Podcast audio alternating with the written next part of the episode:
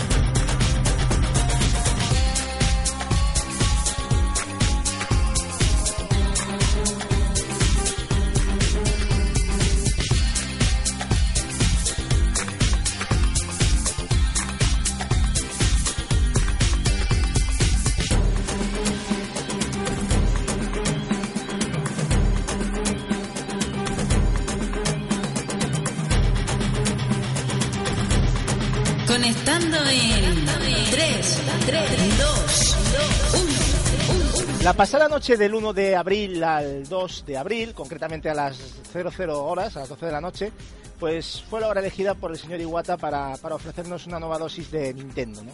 Y tenemos a, bueno, a nuestro compañero Capi que se ha informado pertinentemente de cómo ha sido esta, esta Nintendo Direct. Antes de nada, Capi, eh, ¿cuánto ha durado esta Nintendo Direct y cuántas cervezas te has largado para disfrutarla?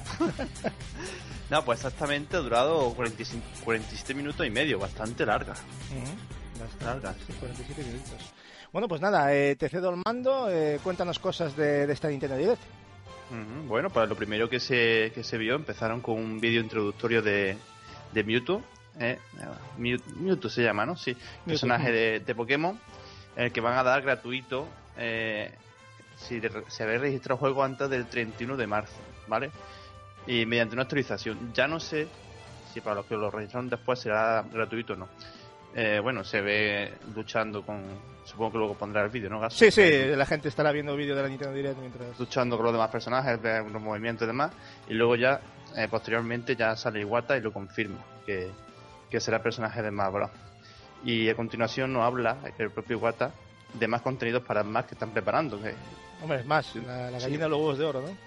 Sí, sí, como por ejemplo será un nuevo personaje Lucas para junio. Y nos invitan también a que digamos nuestro personaje preferido para Smash Bros. en una encuesta para, digamos, para atender al público a ver lo, por dónde van los tiros y demás, o para hacer ver que son partícipes también, que escuchan la opinión. Y también nos hablan de, de contenido mediante micropagos de skin a 79 céntimos y a uno con 20, ¿no? De, de trajes para, para Miss, de Zelda, de Mega Man, por ejemplo, y, y demás, para, para el que esté interesado. O sea que al final es más, va a ser un juego de micropagos bestial, ¿no? Sí, bueno, para el que quiera los skins y demás, supongo que también eh, algunos personajes también habrá que pasar por, por el aro, si quiere, por ejemplo, Luca o lo, que sea, ¿sabes? O los que vengan después, pues también, también habrá que pasar por el aro si, si los quieres.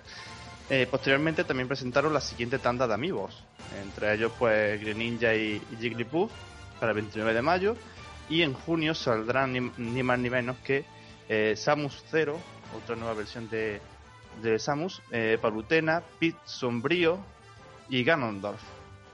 Y recordamos que para Greninja eh, las reservas se agotaron en minutos. Sí, sí, que, vamos. Y en julio pues saldrá Doctor Mario, Bowski y Olimar, así como Luca y Mewtwo también dijeron que tendrán eh, personajes amigos en un futuro. Posteriormente, también y el hilo de los amigos, pues nos mostraron un juego descargable gratuito llamado Nintendo Classic Highlight. Ajá. Y como dice la palabra, pues eh, la particularidad de este juego eh, eh, está en revivir esos momentos importantes de, de los juegos de, de, la, de, la, clásica Nintendo, ¿no? de, la NES. Pero con la particularidad de que eh, debemos hacerlo con amigos. Además, lo pone el mismo. Yo podría que yo pondría que sí, lo ponen en el mismo título que, que claramente Touch and Play. Eh, Sí, por- Cuando de momento el amigo y a jugar, ¿no? eh, Pero se desbloquean, se, se de manera aleatoria, además, ¿no? Parece ser este contenido. Sí, sí, Gasu. eh, además, eh, lo que he dicho son, son demos, ¿no? Son como pantallas de tres Encima. minutos. Mm. Que son Sí. retos, ¿no? Digamos, o algo así, ¿no? No, no, son fases normales, Gasu. Son fases normales que te ponen pues, 180 segundos y es lo que te dure, es lo que tú estás jugando ese nivel, digamos. Una ¿no? cosa ya, rarísima. Yo pensé que iban a desbloquear el juego entero, ¿no? Una cosa... No, no, no, no. Solo son so- solo una fase y luego ya pues pasa a otro a otra fase de otro juego de NES. Como un recorrido virtual por todos los juegos del catálogo de NES, puede ser. Es que no sé, no Sí. entiendo la idea. Sí, sí, su- bueno, eh, el listado es bastante amplio, por lo que se ve la, Vale. las imágenes, hay Mm. bastante, no sé, más de 30 juegos, posiblemente un- unos 50 o más, eh, irán metiendo más supongo, pero la particularidad reside, eh, reside en que eh, según el amiibo que tengas, eh, tendrás, eh, a ver cómo lo explico, mediante cuando lo registras, una serie de pantallas, ¿vale? Y de ahí no, no podrás acceder a todas. O sea, necesitarás más amigos para poder jugar a todas. ¿Mm? Vale, es como un Ya, ya. código que se, te, que se te pone cuando lo, cuando lo registran en el juego, digamos. Vale. Así que yo aquí me pregunto que eh, después de todo esto, el tema de, de, los amigos que, que están bastante rato incidiendo ahí, os pregunto que si creéis que Nintendo se está centrando demasiado en este tipo de lanzamientos de amigos, sus opciones y demás, y que eso es- y si eso repercute en tiempo perdido en desarrollo de juegos, ¿no? Porque los recursos van ahí. O si por el contrario eh, pensáis eh, que el beneficio que le está generando estos amigos justifica la importancia y, y que es necesario para que se sigan desarrollando proyectos. Por ejemplo, Marco. A ver, a mí eh, esto de los amigos eh, me parece muy, muy, muy bien para los coleccionistas porque es a lo que se está dedicando esto, a, a- a la especulación. Los amigos, básicamente, yo las noticias que leo acaban siempre todo en especulación. La moda esta especulatoria con, con las figuras es, es- es la modita que no sé si un día se terminará o no. Pero Nintendo yo siempre la he visto como una compañía enfocada a videojuegos y últimamente me parece que es una compañía que se está enfocando al juguete. Sí, parece que está con Mattel, macho. Sí, o sea, juguetes para todos lados. Ahora te, eh, sale el juego de Yoshi y te viene con un peluche amigo. Eh, y, o sea, juguetes por todos lados. Oye, a mí me interesaban más lo- lo- los videojuegos, pero es que, a, a ver, yo, que está exagerando un poco, ¿no, Marco? Está un poquito... eh, es, es que creo que se están pasando de la raya. Bueno, a continuación, eh, Iwata, pues con un vídeo introductorio, además, pues nos explica que es el 30 aniversario de Mario, ¿no? Desde que se lanzó el Super Mario Bros. en Ujú. NES. Y nos dice eh, que, que nos preparemos para la experiencia de Mario definitiva, ni más ni menos que el Mario Maker. Juego al que podemos, sí, sí, Definitiva. Yo, me quedé, Sí, sí. yo me quedé Ah. también como tú. Bueno, o sea, a lo mejor, eh, no sé, luego me arrepiento de lo que estoy diciendo. pero- Juego en el que podremos crear niveles basados en los mundos de Mario de anteriores entregas y jugar los niveles que han subido los demás usuarios. Eh, después de esto ya le da paso a Shibata, que en primer lugar eh, nos habla de- del juego de Yoshi Woolly World, ¿vale? Woolly World. Hmm, igual, igual, sí. Y nos explica un poquito que los, los modos de juego que tiene, ¿no? El modo clásico, mm, modo normal de, de Yoshi, y el modo relajado, con el que podremos volar con Yoshi cuando se nos antoje y así evitar problemas mayores en el juego. Especial para bancos, como yo digo. no, ver. Y luego pues nos enseña el, el amigo de Lana que tiene entre las manos, eh, que no ni, ni menos que, que Yoshi, eh, que viene en la edición especial del juego. Eh, con este eh, amigo, ¿qué es lo que las opciones jugables que tiene el juego? Bueno, directamente puedes jugar con un segundo Yoshi y, y acceder a otras zonas que con un solo Yoshi pues quizás no o te costaría más o simplemente no podría. O sea, el DLC desbloqueado dentro Mm. del juego, muy bien. Sí. Aquí venimos otra vez al mismo de antes, Sí, ¿acaso, sí, ¿no? sí. El- la- o sea, de, los amigos. Mm. La utilización de los amigos para, para eso, para intentar pues, generar más ventas, generar ediciones especiales. Yo no veo ninguna diferencia entre sacar un juego y luego vender un DLC a vender luego un DLC para desbloquear algo del juego. O sea, por lo tanto es lo mismo. O sea, Sí, realmente... solo que hemos llegado a los DLCs físicos. Claro, que eso es de- ese es el invento de Nintendo, gran invento, por cierto, la, porque está la triunfando. figura dulcifica un poco la situación. Pero- Son DLCs para poner la tontería. a ver, yo, yo mira, eh. Yo creía que, que- que iba a ser difícil de verdad en este mundo de los videojuegos superar lo que está haciendo Capcom. Y Nintendo va camino, va camino. Sí, va con, bien, va- con va su bien, modo. va. Va, va despacito, despacito, poco a poco, como quien no quiere la cosa, pero salido tela de Bueno, por lo menos de a día de hoy no le echamos gasolina a Yoshi, ¿no? Como sea, Sí. Dentro de poquito Pero también. bueno, son, son como DLC ocultos, ¿no? ¿no? No son tan llamativos a la vista como de Sí, hostia, bueno, pero DLC desbloquea partes del juego pirata que ya de tienes de- instalado. O sea, de Goron, ¿no? No son ese tipo de DLC, son más Ya. ocultos. Eh, bueno, y a continuación pues ya nos presentan a, a Splanto con, con un gameplay bastante largo, bastante bien. Confirma que tendrá un modo de, de campaña, de- que eso no se confirmó, se confirmó en, el- en ese evento. Parte del, del multi, también nos dice que habrá amigos de los Inkling, que son los personajes de Splatoon, que desbloquearán misiones extras, otro DLC, ¿no? Si te compras en los amigos, pues tienes DLC aparte. Bueno, yo digo DLC, pero lo que creo que no están teniendo en cuenta es que la mayoría de la gente no, no abre las cajas de los amigos. No, bueno, la que yo, yo los tengo abiertos todos, vamos. Por eso, bueno, Yo mis amigos los tengo ahí bien tú puestos. eres muy raro, Gasu, tú no lo tienes roto y sin abrir, gloria bendita. ya has perdido el talón, Gasu. ahí está, amigo, amigo abierto, amigo que ya no vale para nada. Efectivamente. Pues Pero bueno, por lo He menos tirado el dinero, señores. Nintendo por lo menos pues, le está creando una serie de funciones para que no sea solo el, el muñeco a forma de colección, ¿no? Mm. Y termina también con, con el mismo caso, digamos, de, de Yoshi World, ¿no? En el que tenemos pues un amigo del calamar de Splatoon. Digo calamar porque no le ponen nombre, no, no tiene ningún nombre este amigo, ¿no? Que solo estará disponible también en la edición especial. Digamos que también lo que quieren es, es vender un poquito más el, el juego con el calamar y tal, eh, para que la gente pues se anime a comprarlo. Y aquí pasa una pregunta. Con estos tres lanzamientos que os he dicho antes, el Mario Maker, el Yoshi World y el Splatoon, eh, ¿veis que Wii U puede tener unos buenos meses en venta? ¿Animará la salida de estos títulos junto a los con los que ya hay a la gente a comprar Wii U por encima de sus competidoras? Julio. A ver, a mí me parecen juegos un poco convencionales. Yo no veo aquí tampoco una cuestión, pero creo que para lo que es el Nintendero de Pro y el seguidor, seguramente estará más que contento con esos con esos tres lanzamientos. Además, también teniendo en cuenta todos los desbloqueables que lleva, entre comillas, desbloqueables, está, eh, para ellos estará muy bien. A mí como consumidor de, de videojuegos no me tienta, pero sé que todo fan de Nintendo tendrá muchas ganas de probar esos tres títulos, por lo tanto creo que sí, creo que es, bueno para... ¿sabe, sabe lo que pasa, Julio? Que eh, los amigos venden solos, da igual las funciones que tengan luego en los juegos. Es que eso es el problema. Exactamente, son O piezas sea, de coleccionismo. Exactamente. Ya- es que ah, eh, los amigos sí. eh, tienen una peculiaridad, que venden por sí solos, como figura. Luego ya que Nintendo quiera implementar la- el tema de desbloquear cositas y TSK y Bing Bang, está Sí. muy bien, pero al final la gente, ¿por qué se los compra? Por no, la no, es que hay gente que los compra dos veces, uno para jugarlo y Bueno, otro para eso ya guardarlo. me parece ya tal, pero, pero me refiero a lo que vamos. El- el- lo impor- la importancia del amiibo, a mi modo de ver, lo estoy viendo en la figura, más que en otras cosas. No sé vosotros, pero yo lo veo hoy. Yo, Sí. yo Amiibo, lo único que veo en Amiibo es única y, y exclusivamente es especulación. No veo nada más. que Bueno, pero. Nintendo no ayuda, ¿eh? porque gracias a darle categoría está ayudando a que se especule. O sea, porque Y- ellos y quieren encima, darle a- categoría. es Y que- escasez es- de unidades. exacto. Claro, lo hacen a propósito. o sea. Pero que yo no veo, yo voy a una tienda y no veo ni un estante Que de ojo, que que, hacen esté muy vacío, bien, ¿eh? que está lleno de gente, ¿eh? que a la gente claro, le que sí, encanta, que a los niños le encanta, a los especuladores también, magnífico. Y ahora, Edward, ¿piensas que al añadir un amigo exclusivo en el pad de Splatoon, como el de Yoshi, eh, animan también esas ventas aprovechando el tirón de los amigos?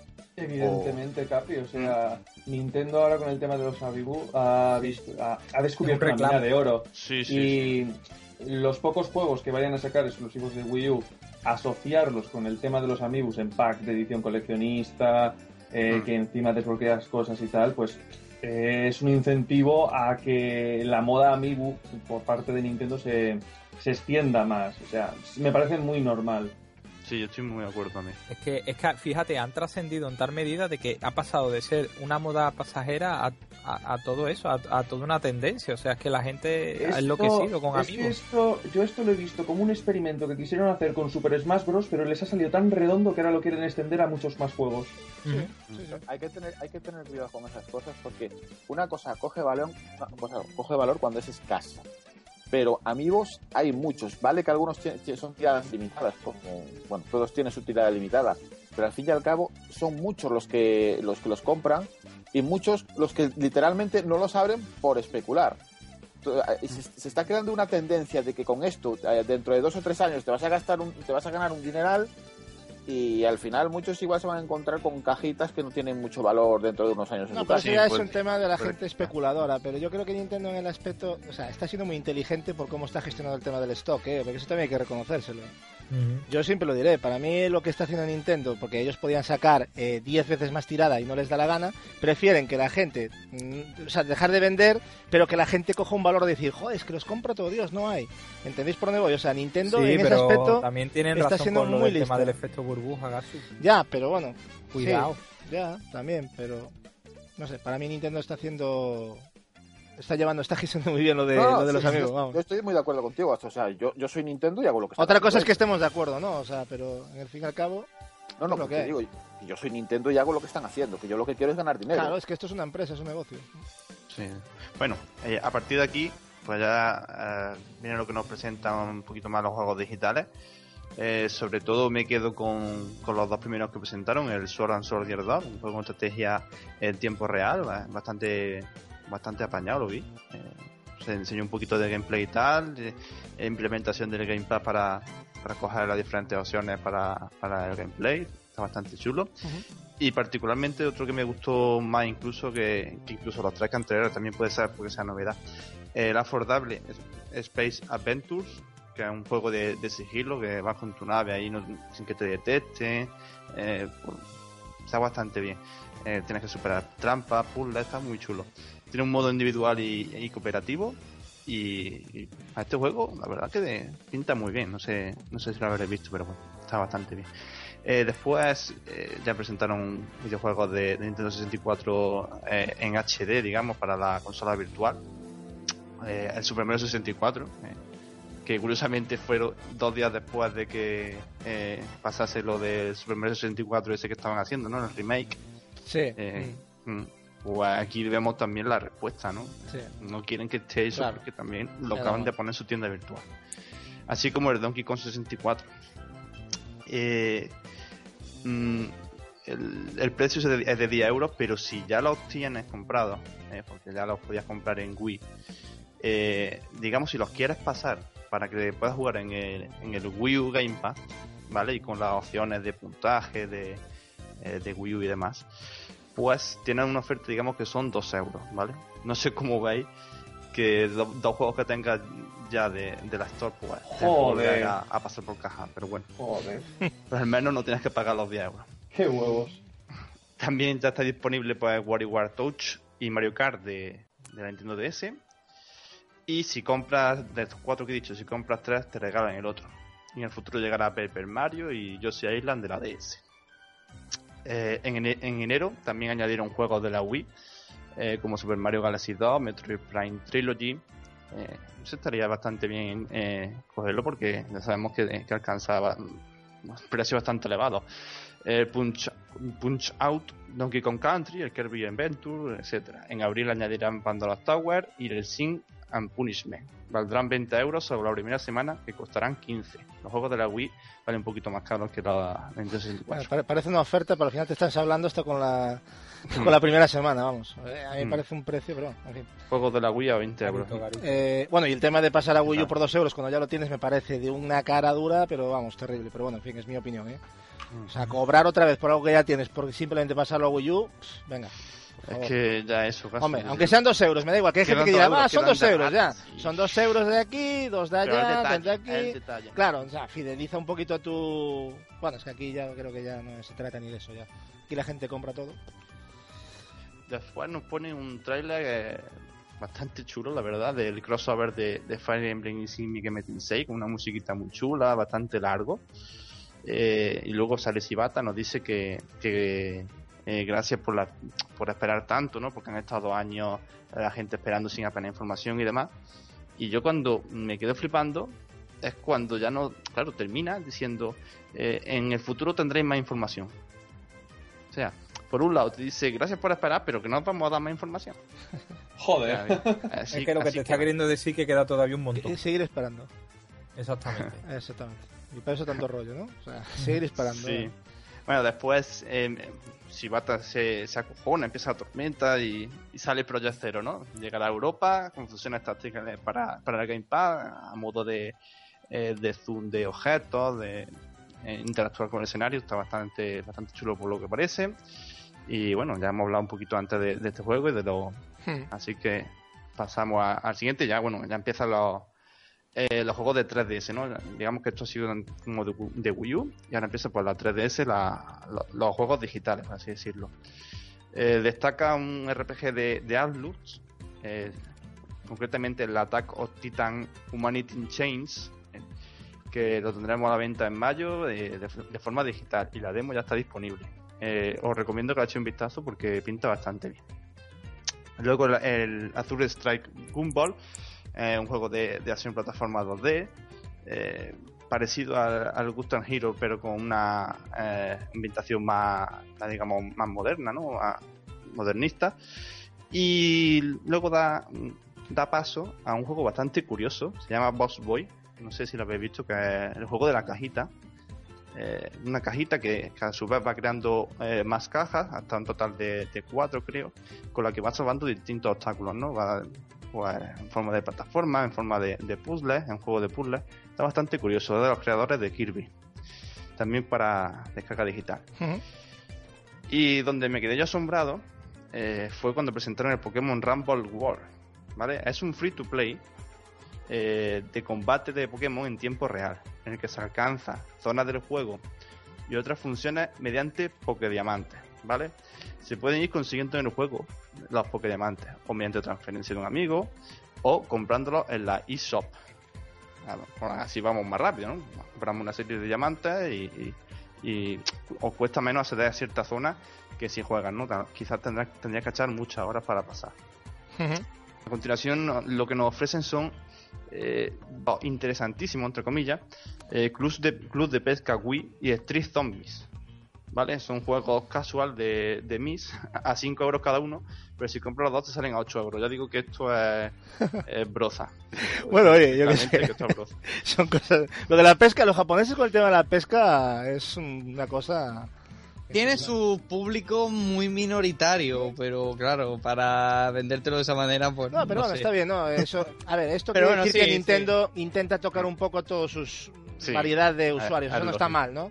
O sea, Capi dice que es broza, claro, es broza para él o para mí. Sí, hombre. Pero, pero evidentemente yo creo que está bien que haya opciones. A mí no me interesa, contra, pero contra más haya mejor. Hombre, Claro. ya sabemos Sí, todo eh. el mundo que, que Capi mata a los pescados a tiro. es lógico. Exactamente. A Capi le gusta más llegar aquí con el lanzallamas y exactamente. Los gusta salen cocinaditos. Exactamente. De- después nos presenta el Codename Steam, un shooter estratégico por turno.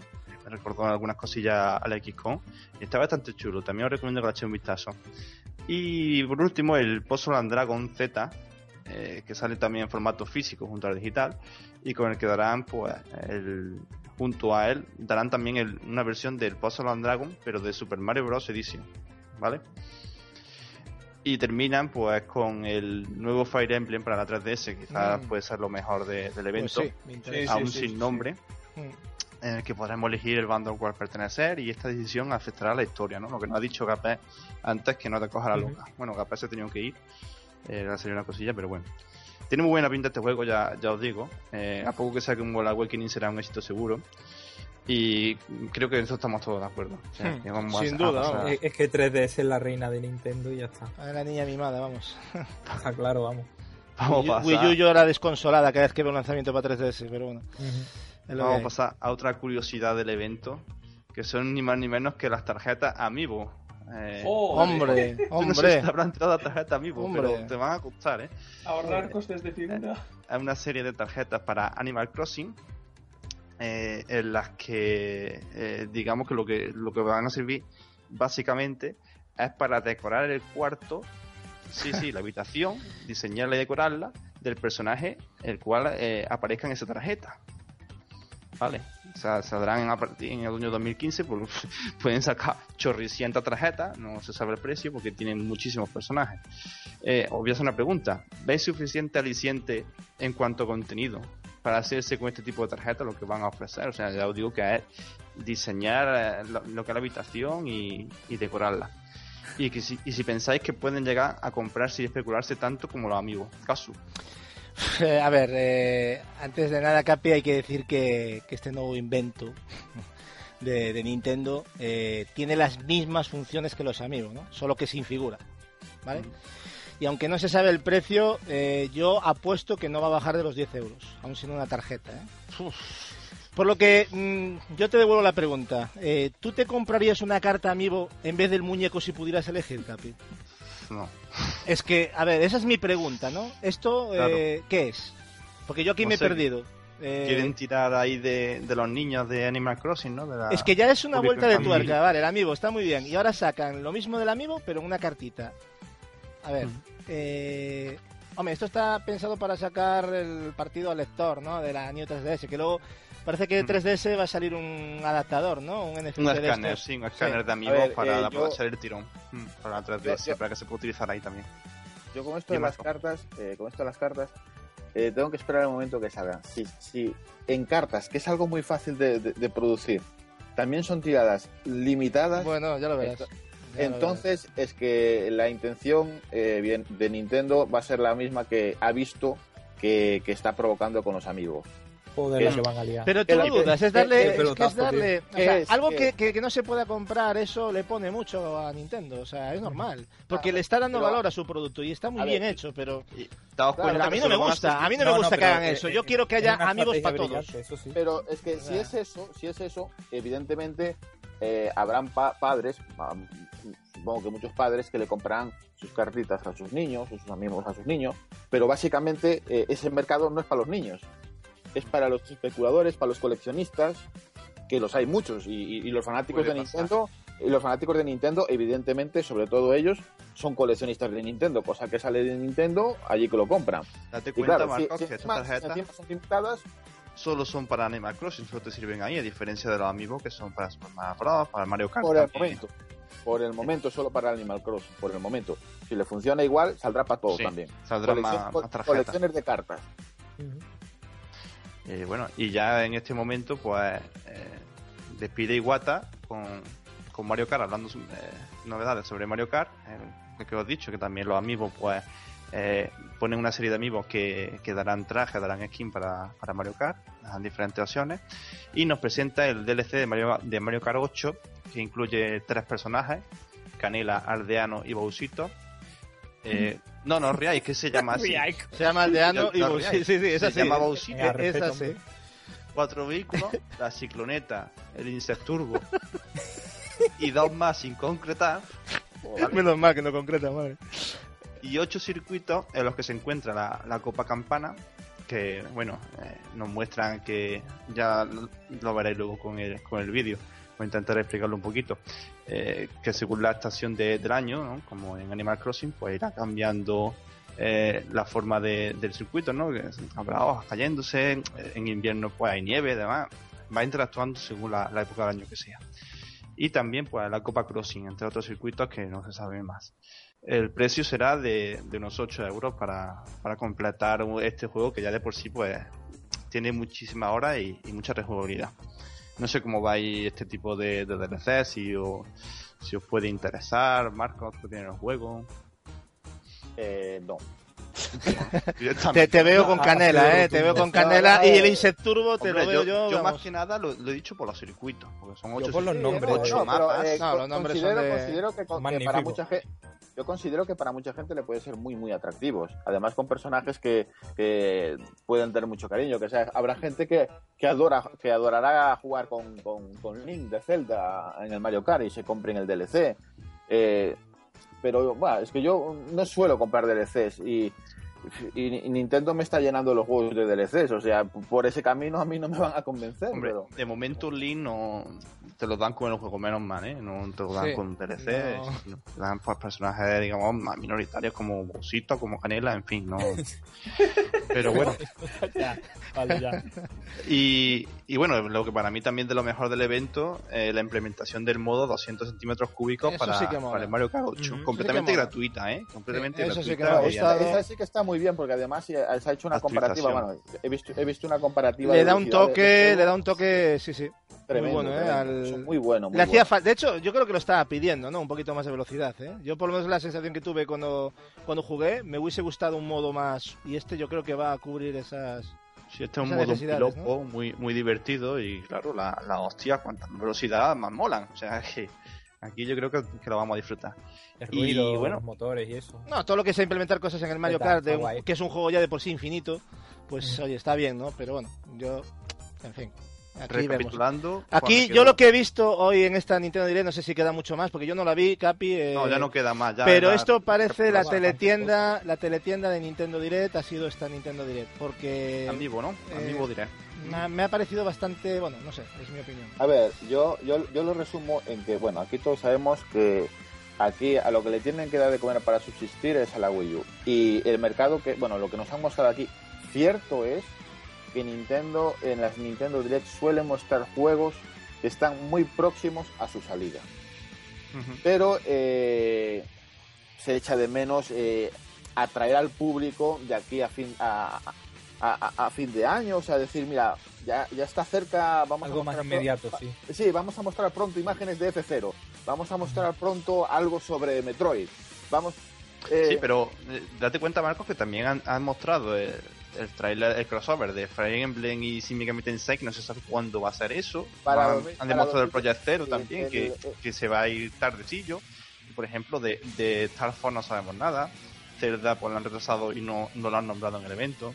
Por eso deciros que, hombre, hay algunas cosas que chirrían, ¿no? Como he dicho capaz, lo del tema de los amigos, tanto enfocar ahí. Y, y, y yo lo que rescato de lo bueno de, de este evento pues ha sido eh, el modo de 200 centímetros cúbicos con la onda gratis, que no, Hmm. no han cobrado eso, Mm. y, y el Fire Emblem, o sea, que, que tiene muy buena Yo- pinta de la 3DS, sobre yo, todo. eh, yo no sé si, si vosotros tenéis la, la misma impresión que tengo yo y que ya tengo desde hace tiempo. Y es que Nintendo eh, no, no da, ella, ella sola no da eh, surtido eh, una consola porque la producción de juegos en HD, la producción de juegos hoy en día requiere mucho personal y mucho dinero. Es normal, Marcos, es normal. Es que no se le puede pedir más a Nintendo de lo que hace a nivel exclusivos, pero por eso los juegos multi son, está visto que son necesarios, porque si no, es que el, el catálogo se queda como se queda. Y Wii U tiene, sí, tiene muy buenos juegos, pero le falta variedad. es Falta que imposible, O es imposible que Nintendo saque 20 que se nos títulos al año. de o las sea, manos. Es que habláis de Es que- multi, pero multi so- en una consola que está desfasada. Es que la Pero- carrera tecnológica es que o, o ponen Sí. una, una que esté pareja. Da igual, eh, a te digo Yo una cosa, Julio. Hay muchos cuenta, juegos, tío. está muy bien lo que dices, porque no te digo que no, pero a ver, hoy en día siguen saliendo. Mira, el Resident Evil, el Sí. Revelations 2 sale No, para sí, PlayStation está 3 Lo y hemos dicho 360. muchas veces. ¿Cuántos ¿Sabes? juegos ¿Sabes? hay? Pero ¿Cuántos juegos hay que han salido para Play pero 4 no, y para pero Play a 3? ver, a ver, O eh, sea, no ¿sabéis me vale esa... Pero que la A gente ver. está esperando ya los títulos gordos. Pero escuchad, ¿sabéis para el problema? Que el tema de los multis, cuando terminase PlayStation 3 y 360, que ya, mm, ya si eso el año que viene ya tendría que estar finiquitadas estas dos consolas eh, en el tema de los multis, Wii U ya se, qued- ya se quedaría desfasada. Hmm. Es que no podría seguir ¿Qué es sacando multis. Habría Es la, que- limitación, la, limita- la limitación técnica ah, mataría a Wii U en el tema multi. Pero tarde o es que, temprano. es que aún así nos encontramos con que, eh, aunque tuviera eh, multis en la Wii U, nos encontramos con un problema. Y es que cuando hubo multis en su salida, la gente no los compraba. Por eso yo siempre he dicho ver, que la culpa te digo una principal cosa, si sale un mucho Mario arreglo. F3 para Wii U, Es que, joder. Pero bueno, chavales, eh, no vamos a montar este debate porque esto ya lo hemos hablado muchas veces. Este debate Mm. puede dar horas y horas. Y, y nada, ya aquí se despide de la Nintendo Direct. Esto fue todo. Y nada, Pues- dio el paso a Gasu. Pues gracias, Gasu. Eh, Gasu. gracias, Gasu. Eh, me- se me está pegando, se me está pegando lo de, lo de Barry, ¿eh? Se me está pegando lo de Barry. llame- esto, esto del ego es muy jodido. joder, con el ego Eh, Es muy claro, tarde ya. sa- ¿Sabéis lo que pasa? Que, que no, claro, esto ha sido un cambio de, de roles aquí y yo me, me he perdido, la verdad, me he perdido. Eh, Capi, gracias por la, por la información. Eh, también me consta que, chicos, que ha habido una especial de Xenoblade, ¿no? Eh, de Nintendo. Pero una Nintendo Direct especial, ¿no? De, de hecho era hoy, fue hoy, pero claro, a mí no me da tiempo Claro. a ver nada. eh, no sé si vosotros sabéis algo de esto, pero, Yo de momento nada. pero ha habido algo de Pero, esto. pero ¿de cuál? ¿Del, Xen- del Xenoblade de Wii U? De o Wii U. lo de- El, de- el de Wii U, el de Sí, Wii U. hubo un especial, no sé de qué se hablaron, eh, Edward, ¿tú sabes algo? Porque yo la verdad no, no le... esta Creo, a ver, yo lo único que he escuchado es que hay una que van a sacar una especie de contenido descargable o algo así. Pero vamos, yo este evento no lo he visto. Vale. Bueno, en cualquier caso, eh, cualquiera lo podéis consultar en la web, pero eh, evidentemente no vamos a hablar algo- de algo que no hemos visto, ¿no? Pero que sé que está ahí, y a mí no me dio tiempo a verlo y quería echarle un vistazo para ver si podíamos eh, implementarlo hoy aquí. A- al hilo de lo que estaba diciendo Edward, eso está totalmente confirmado. O sea, con el juego ya están preparando un DLC que puede ser lo que no lo he cogido en el disco, lo que sea. Pero bueno, ahí está el DLC, en la salida del título, sí, de Xenoblade. Creo Bueno, que son dos DLCs, no uno. ¿Dos? dos, ¿no? ¿Dos? ¿Dos? Eso, no- eso ya se me escapa. Yo sé que uno A sí. exactamente. Bueno, antes Marcos eh, comentaba, hablaba un poquito del catálogo, de, de esa inmediatez, ¿no? De, de Nintendo a la hora de presentar la de proximidad más que inmediatez. Y vamos a echarle un poquito un vistazo al calendario de lanzamientos de Wii U que sabemos a día de hoy exclusivos para 2015. Tenemos el 8 de mayo Kirby y el pincel arcoiris. Eh, tenemos también el, el mismo día eh, el Puzzle and Dragons Dual Pack. Eh, tenemos el Codename Steam el, el 15 de mayo. El Splatoon que comentaba Capi el 29 también de mayo. Y por último, si no me equivoco, si me olvido alguno, el Yoshi's Wally Wall, ¿no? El 26 de junio. Eh, creo que son las fechas eh, Hmm. confirmadas a día de hoy de lo que hay para Wii U y a nivel de exclusivos, ¿eh? Eh, chavales, ¿cómo veis esta lista de lanzamientos actual? Eh, ¿Suficiente para cubrir esta este 2015 realmente? Por lo menos hasta junio, ¿no? No sabemos después. ¿Alguien...? Bueno. Estamos, estamos en la misma. Para los, Estamos en la amantes, misma, sí. para los amantes de Nintendo le das un Kirby y, y lo adorarán. Le das un Yoshi y lo adorarán. Eh, pero con esto no creo que Nintendo atraiga a más público. No creo que Nintendo eh, venda muchas consolas con estos títulos. Claro, es que es una propuesta muy continuista y realmente lo que necesitan es vender consolas también, ¿no? Hay que ser... No solo que compren los que tienen la consola, sino vender más consolas. Es la forma en la que una consola triunfa, ¿no? Digo yo. No, sé.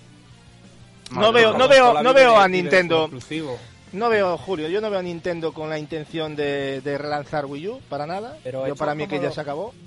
Me da esa Pero- sensación, ¿eh? Para mí Pero, Wii U pero ya eso es como lo que tantas veces pedía Gape de revivir las grandes sagas otra vez. Mm. Eso sí es un pelotazo. Eso sí puede hacer que, que el público que se fue de Nintendo vuelva.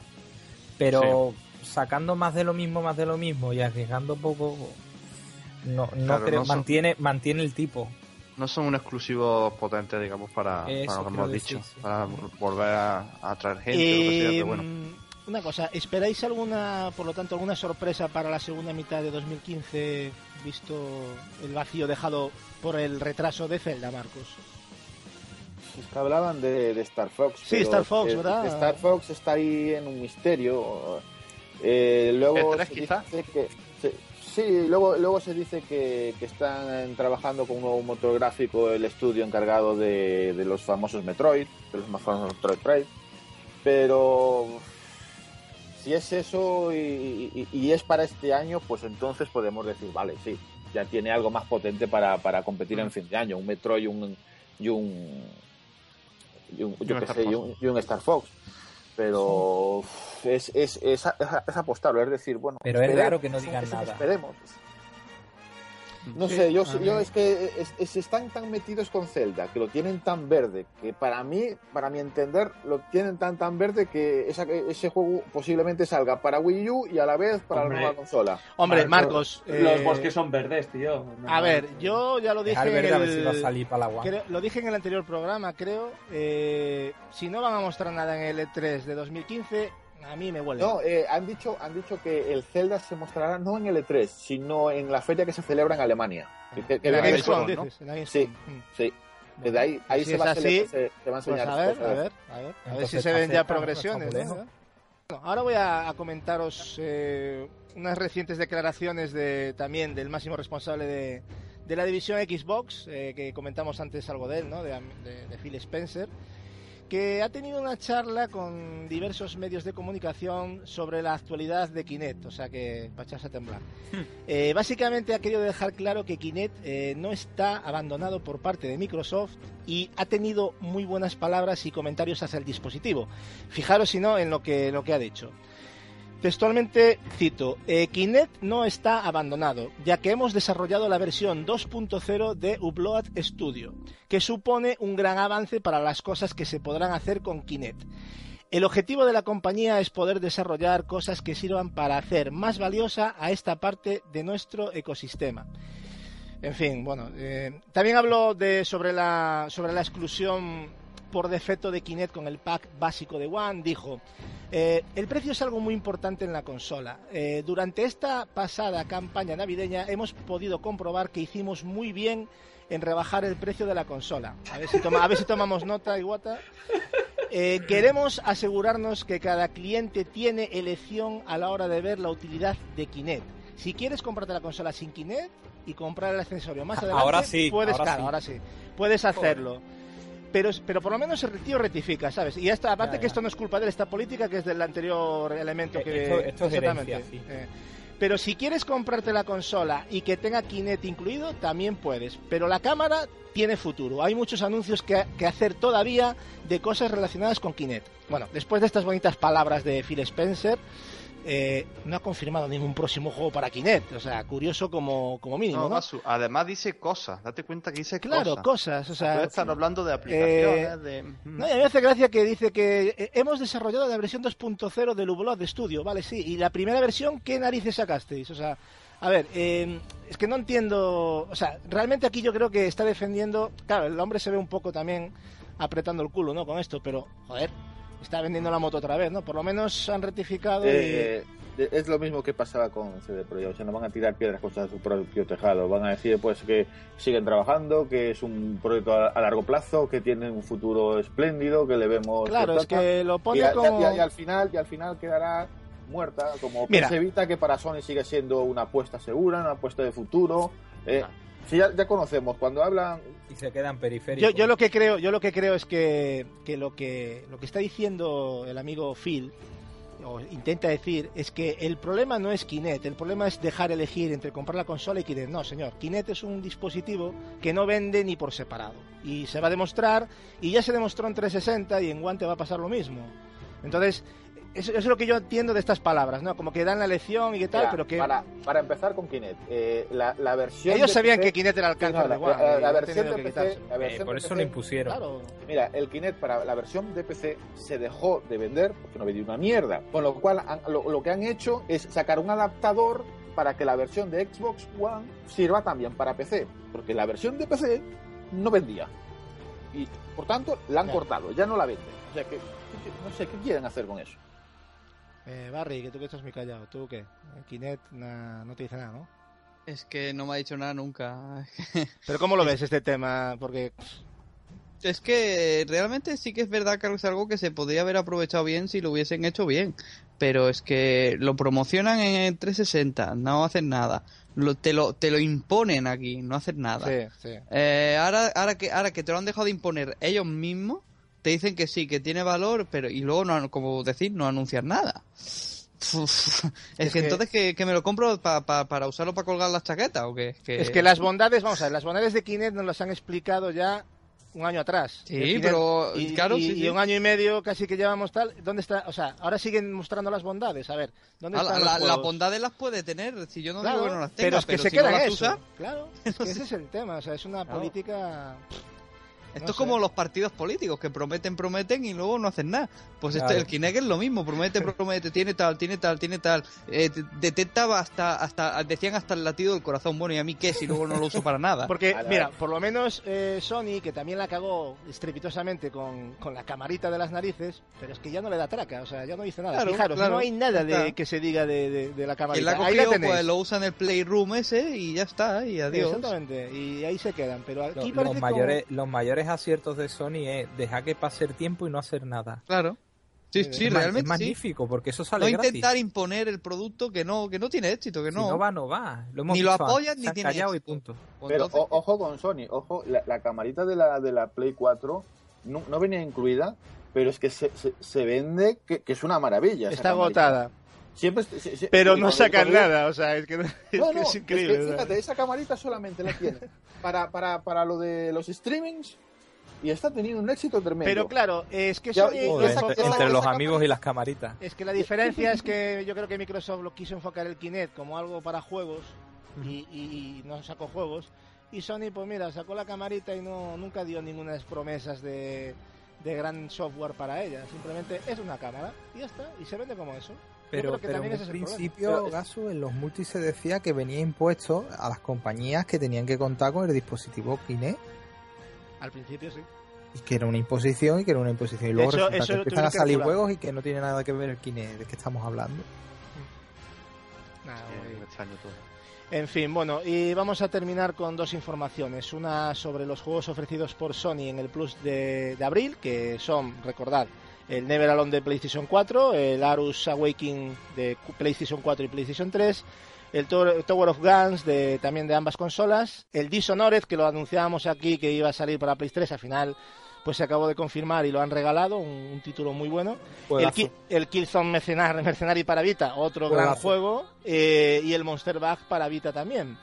Y, y la, y la otra eh, noticia que os comentaba es una de cifras de, bueno, de ventas de consolas de la última semana en Japón, porque digo en marzo, ¿no? La última semana, ¿por qué Japón? Porque hay unos movimientos ahí raros, ¿no? Que llevamos viendo con eh, ahí, entonces Fijaros, eh, PlayStation 4 la última semana en, en Japón, la última semana de marzo, ha vendido 159.420 consolas. Xbox One, 1.346 consolas. Y Wii U, 28.726 consolas. Es decir, PlayStation 4 está vendiendo más de un 160% más que One. Unas cifras de ventas que, aun sabiendo lo complicado que es para Microsoft vender en el país nipón, no podemos olvidarnos de los esfuerzos por parte de ellos por vender mejor en dicho país. Todos nos acordamos de la campaña que han hecho, ¿no? Y lo que, los esfuerzos que se han invertido. Fijaros para qué, para vender 1.300 consolas. O sea, es que es una Que, auténtica... Gasu, esto, esto se resume en dos palabras. Pearl Sony. Harbor. No, no, Pearl Harbor. yo creo que... No sé, ¿qué, qué, qué pensáis que tiene que hacer Microsoft en Japón? Eh, ¿Dar el mercado No, por y- perdido o cambiar Sí. algo? Per- tirar mercado por tierra y dedicarse a otros países. Sí, ya no dedicar más esfuerzo. El, el japonés es un Ah. creyente de su producto. eh, tiene Y infranqueable. muy patriota, Julio, muy patriota. Correcto. Acabo de leer que Xbox One en Japón lleva un total, total de 50.000 consolas vendidas desde que salió. Madre mía, qué vergüenza. Es eso. Eso es terrible, tío. Total, ¿eh? O sea, ha vendido, ha vendido como Wii U en dos semanas. Sí, o como PS4 en una semana. Si Ah, hay bueno, en una semana no, es más, algo. es más. ha vendido mucho más. eh, bueno, es increíble lo de One. Es una pena, ¿eh? Es una pena porque No, hay una cantidad de pérdidas enorme. hay mucha pérdida, to- claro. to- to- todos sabemos, ya, ya lo dijo, eh, ya lo dijo Julio, eh, Japón es un mercado muy, muy suyo, o sea. eh, Y que no entre- quieren ver al americano ni en pintura, Marco. No quieren saber nada de. ¿Vosotros creéis que No, se trata no, más de ideales no, que otra cosa? no, o, no o de, creo- o de ofertas? sea- no creo que sea por, por el americanos o no. Simplemente que prefieren cuidar lo suyo. Entre un producto eh, hecho en su país y uno También. fuera, pues prefieren comprar lo que está en- lo que es de su país. Eh, comprar marcas de su país y no de fuera. Es una costumbre que, que- que ya, ya es, ya es Sí, muy arraigada. es- o sea, es- es muy muy lícito también. Y que hay cierto tipo de juegos que a ellos como que no... Y bueno, con respecto a los títulos del Plus, que ¿cómo lo veis? Eh, yo creo que ha sido bastante... Yo creo que andan a piques, ¿no? Con Yo estoy Microsoft y- encantado, Gasu, con los juegos indie últimamente. Te digo que he probado dos o tres y el Cantor Spy me ha, me ha encantado. Está y en el es una buena No, al final te estás metiendo en la salsa que no el querías, ¿eh? hinduismo. Yo digo que, que probáis el Counter Spy, que es que va a divertir, es adictivo, es entretenido. Claro, que hay que cambiar el chip a veces un poquito. Esos juegos están Muy- para eso. Es muy Madre chulo, Yo, yo, yo el Dishonored ya me lo regaló Microsoft en la Xbox y ahora me lo regala Sony en la Play. Lo tengo en las dos consolas y gratis. Pues lo Sí, eso es cierto, que lo que regalaron. maravillosos. Pero bueno, hombre, el mes pasado de este mes de Yo lo Microsoft ha sido, de 60. ha sido insuperable, pero bueno, yo creo que este de, de- también de Sony y bastante bueno. Pero ¿eh? eh, yo preveo que el próximo mes va a ser bastante flojito porque siempre coincide que cuando llega el E3, ese mes eh, siempre hay... No, no, en, no en el mismo mes de E3, sino que en el, en el, en el E3 anuncian para el mes siguiente, en el Plus habrá, bueno, siempre ha habido un- así algún juego bomba que viene de regalo. Y supongo que Microsoft hará, más o menos lo mismo. O sea que para, para esos meses seguro que se prevé algún, algún regalo de estos gordos. O, De las Guardian o algo así. Sí, o, o- o- o- o el, o el- Madre mía, toca este hueso ahí, ¿eh? Half-Life 3. Ahí toca este hueso. no, igual, igual, hay dos rega- matadas. igual regalan el Drive Flag por fin de manera definitiva. Está, sí, el Drive No, no lo veo. De ya- hecho, me lo voy a comprar. Ya te digo, lo vi el otro día a Pero ya 20, la a 20 euros y estuvo a Sí, puntito comprármelo, ¿eh? En físico, y digo yo, No lo compres, Gas, no, eso lo van a acabar regalando por el Plus. seguro. Pues sí, pero la versión trial, o sea, una versión trial. No, no, no, no, que, que ya cuando lo Y luego saquen la otra. La versión triada va a ser. Sí, seguro. Tirada a la basura va a ser, más que tirada.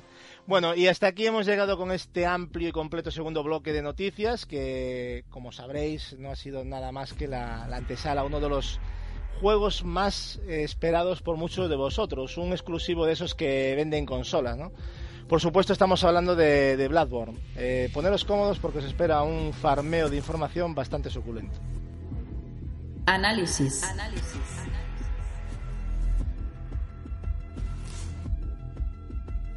Hoy analizamos Bloodborne.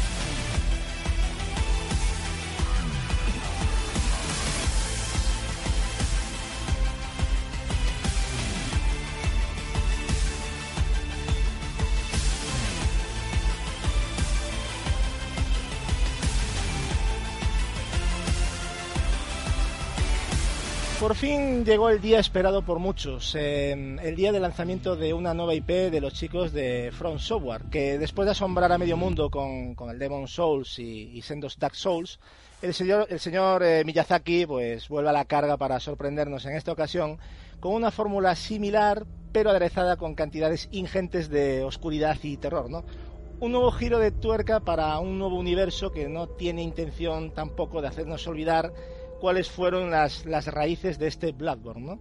Este título viene con galones suficientes para convertirse en uno de los mejores action RPG de la historia de los videojuegos, y lo digo sin lugar a duda alguna, ya que bueno, no solo mantiene la base de los Souls, sino que añade muchas mejoras y novedades, sobre todo en la, en la parte jugable.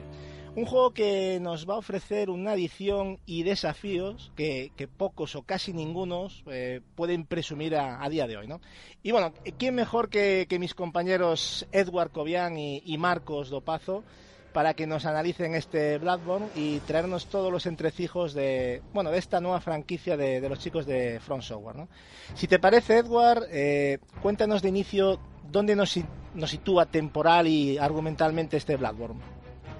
Bueno, podríamos decir que este Bloodborne, esta nueva obra de From Software, eh, no es ni una continuación ni de Demon Souls ni de Dark Souls, es un título independiente, un universo Sí. diferente, eh, y nos sitúa en la ciudad de Jarman. Eh, viene a ser una. La típic- estas típicas eh, ciudad que estamos acostumbrados últimamente en estos últimos juegos, la típica ciudad victoriana, esta, Está de moda lo esta Londres antigua. Sí, sí, sí. Después de The Order, de Sí, Assassin's Creed, la verdad es que está bastante bien. Eh, con una estética gótica que me ha recordado bastante a los Castlevania, o sea, muy curioso, la verdad.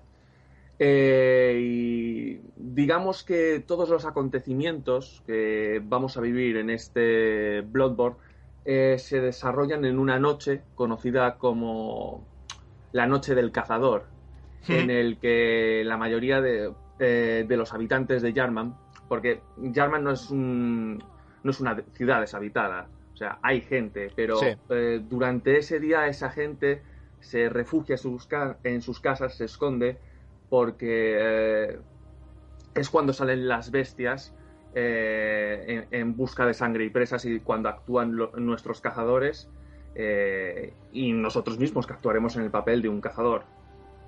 Y vamos, mm, esa vendría a ser la, la premisa del juego. Eh, Marcos, eh, respecto a, a Yarnan, que nos está comentando aquí a nivel argumental eh, Edward, Eh, háblanos de cómo está representada en el juego, ¿no? ¿Qué nos vamos a encontrar a grandes rasgos en, en, esta, en esta ciudad? Bien, en eh, Yarnan es una es el principio del juego es una pequeña eh, la pequeña parte con la que comienzas a, a conocer el juego. Hmm. Eh, como dijo mi compañero Edward, es una ciudad ambientada en la época victoriana, eh, con mucho marcado toque gótico, una ciudad eh, un poco tenebrosa en el sentido de que estás rodeado de ataúdes por, por todas partes de la, de la, de Sí. la ciudad, de- está, está lleno de, de- de carros parados, eh, de, de- tumbas en el suelo, eh, un poco como si hubiera pasado por ahí una, yo qué sé, la misma muerte que, ha- que haya No, rodeado parece a la- el a- a la cementerio que invade la ciudad, la- la- las calles, y, ¿no? y to- y todas las calles están eh, eh, rodeadas, bueno, no rodeadas, sino con constante trasiego de, de criaturas eh, de, de todo tipo, incluso eh, algunos que, que llevan armas que te disparan, otros que van con escudos, otros con, con el sacho de, de- de arar la tierra, o sea, a, a- a lo poco que te mueves siempre te vas a encontrar algo, hombre, eh, yo que sé, lobos gigantes, eh, hombres con, con hachas, o sea, andarte por esa ciudad es, es todo un, un peligro, na- na- nada más, nada más. Te das cuenta y- del peligro y- nada más llegar, saludarla. ¿no? Sí, sí. Exacto. A mí me recordó mucho a, a la parte esa del Resident Evil 4 donde desaparecen los aldeanos, ¿no? Esa, esa sensación, ¿verdad? Sí, O sea, es un, así es un guiño. es un guiño total, ¿no? A mí me pareció Y que... es, y es- y es una ciudad también eh, que, lo, que lo notarás nada más al principio, que se mueve mucho en alturas, o sea, estás constantemente subiendo escaleras, eh, encuentra, encuentras eh, fosos que te puedes caer muy, muy abajo a las alcantarillas, vive Mm. mucho de, de alturas más que de, de un ambiente llano. Sí, es cierto, eso sí, las, eh, no estás ahí al suelo, sino que bajas, subes, o sea, continuamente siempre estás... Y aparte cómo está diseñado todo, ¿no? La verdad es que es una maravilla cómo está diseñado y cómo, cómo coinciden y cómo se unen todas las zonas, ¿no? O sea, está... Sí, yo creo que... es- pero ya es esto, eh, lo, lo que te vas a encontrar nada más en, en este principio del juego es algo que lo vas a encontrar en la constante de- del juego a, a- a lo largo de, de todas las zonas que visitas, no solo Yarnan, hay otras muchas eh, Mm. como, como bosques, como catedrales, como castillos. Sí, no solo es la, la, la Eh, sí, ¿no? O pero sea, la, mecánica va siendo la misma. eh, vas a encontrarte un, un- un lugar amplio eh, donde tendrás que eh, moverte mucho, experimentar mucho por la zona para encontrar atajos que te ayuden a, a- a recorrer caminos de manera más, más sencilla, porque sueles tener que, eh, que revisitar ese sitio una y otra vez, una y otra vez. Es muy importante interconectar las zonas también, ¿no? Porque- Correcto, es muy importante porque estamos acostumbrados muchas veces en los juegos en que igual pasamos una vez o como mucho dos veces por un mismo sitio. En, en en- en este juego eh, pasaremos Hmm. Infinidad de veces por, el, por, por las mismas zonas, por Yarnam, por los bosques, por las catedrales. Tendremos que volver a pasar una y otra vez. Con lo cual, los atajos son importantes encontrarlos. Eh, hay una zona, eh, al igual que ocurría en el Nexo en Demon Souls, que, va a ser vital, ya que será la base de inicio en todo momento. Me refiero al sueño del cazador, ¿no? Una versión quizás más accesible y reducida que lo que es el Nexo. ¿Es así, Edward? Háblanos un poquito de- del sueño del cazador. Eh, es como básicamente tú has dicho. A ver, yo Demon Souls lo jugué muy poco, pero básicamente llegué más o menos a la zona del Nexo y viene a ser como tu base, por así decirlo. O sea, Punto de partida. es la, sí, es la zona donde puedes eh, comprar objetos, equipaciones. eh, Sí, puedes vender- también sí, sí, sí. eh, acceder desde ahí a niveles que ya has desbloqueado. Eh, básicamente es como tu guarida, por así decirlo. Y desde ahí también puedes hacer las zonas estas famosas que, eh, de, de los desafíos de Cáliz, también si quieres. Eh, Sí, las mazmorras, zona- ¿no? Que luego Exactamente. Eh, básicamente es eso, es tu zona de descanso, tu zona de, de prepararte para, para volver a Yarnan. Vender, comprar armas. También hay un taller para mejorar las armas, que es muy importante. ¿no? Mejorarlas, equiparlas con gemas para aumentar los atributos, eh, comprar vestimentas.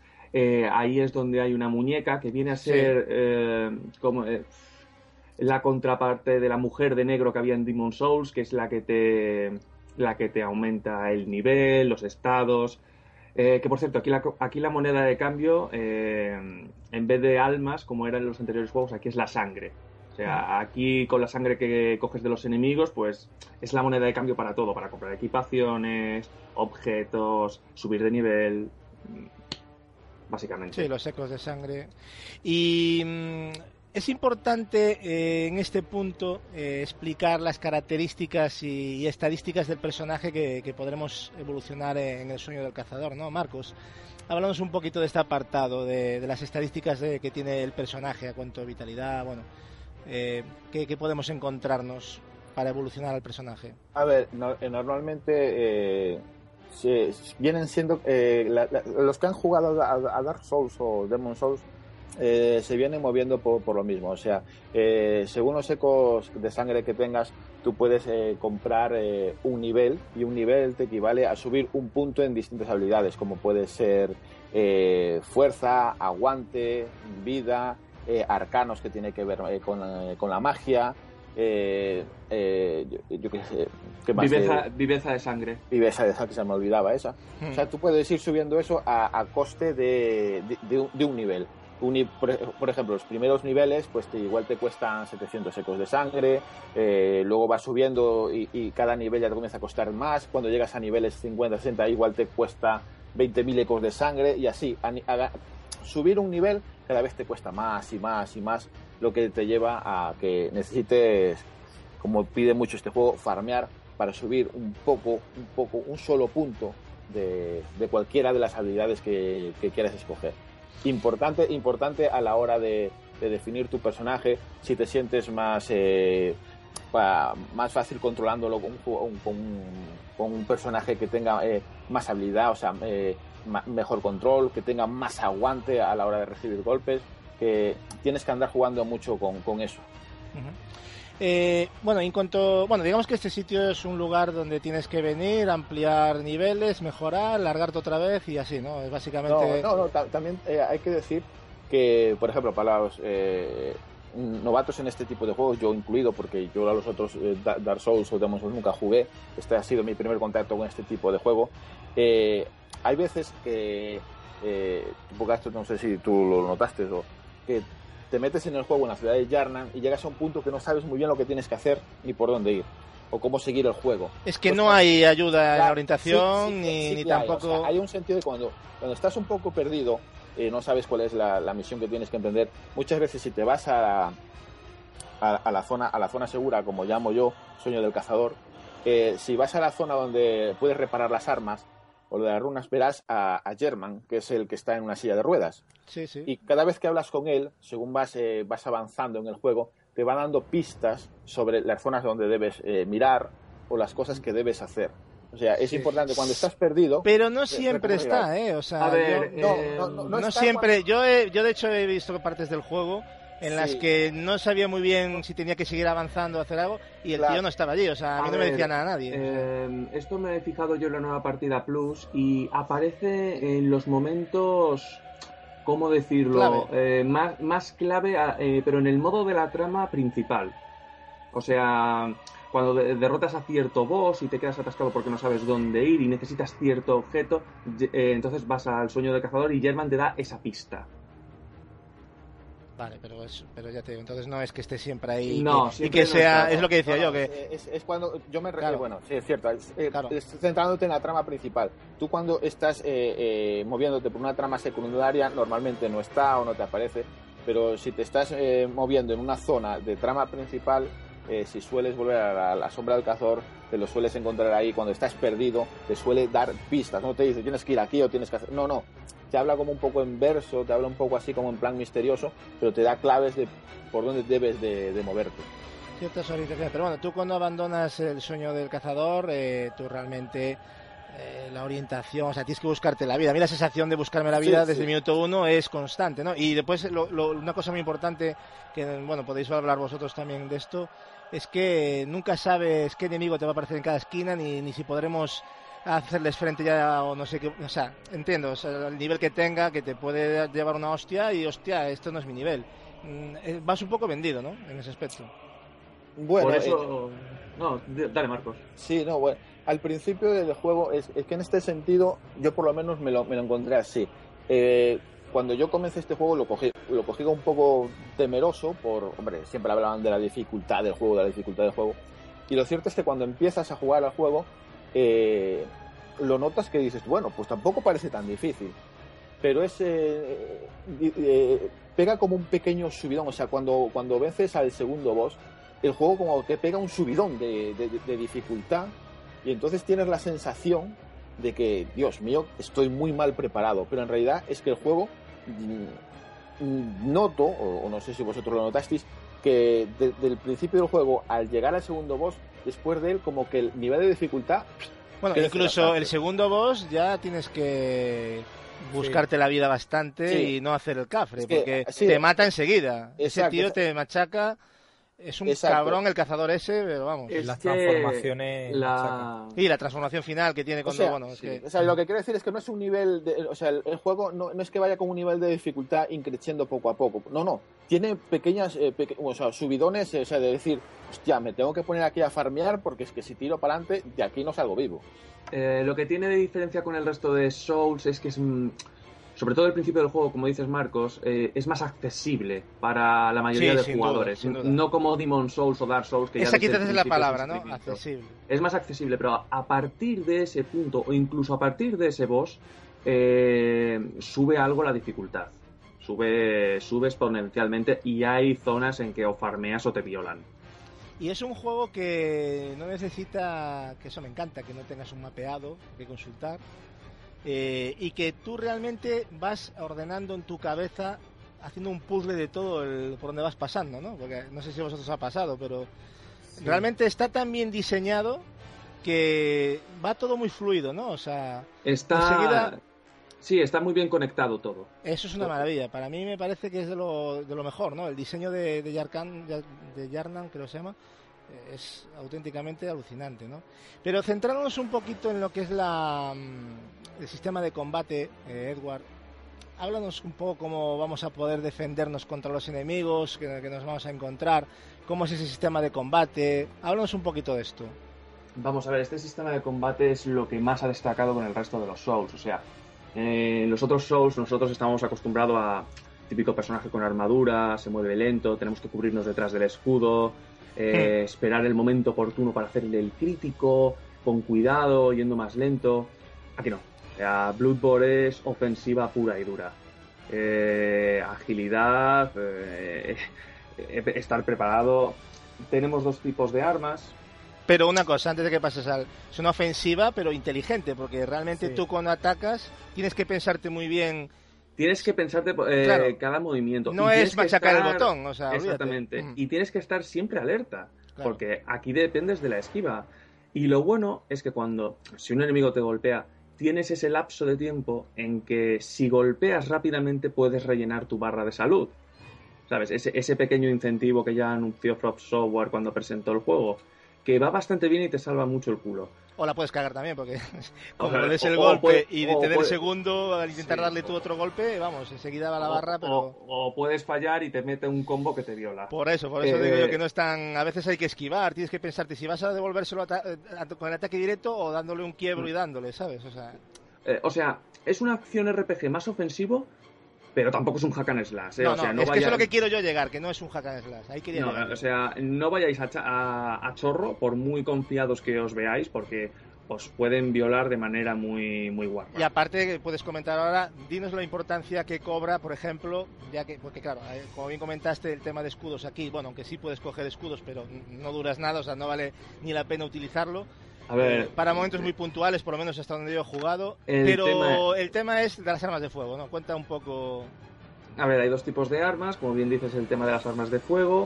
O sea, podemos llevar un arma en cada mano, arma de fuego, arma blanca. El tema de las armas de fuego, vamos a ver, yo la utilidad más mm, básica que les he visto, y creo que Marcos estará de acuerdo conmigo, es a la hora de que cuando un enemigo te va a atacar, si tú le disparas, puedes hacer que ese enemigo, exactamente, el parry, o sea, dejar a ese enemigo aturdido para entonces tú acercarle y hacerle un ataque parry o ataque crítico.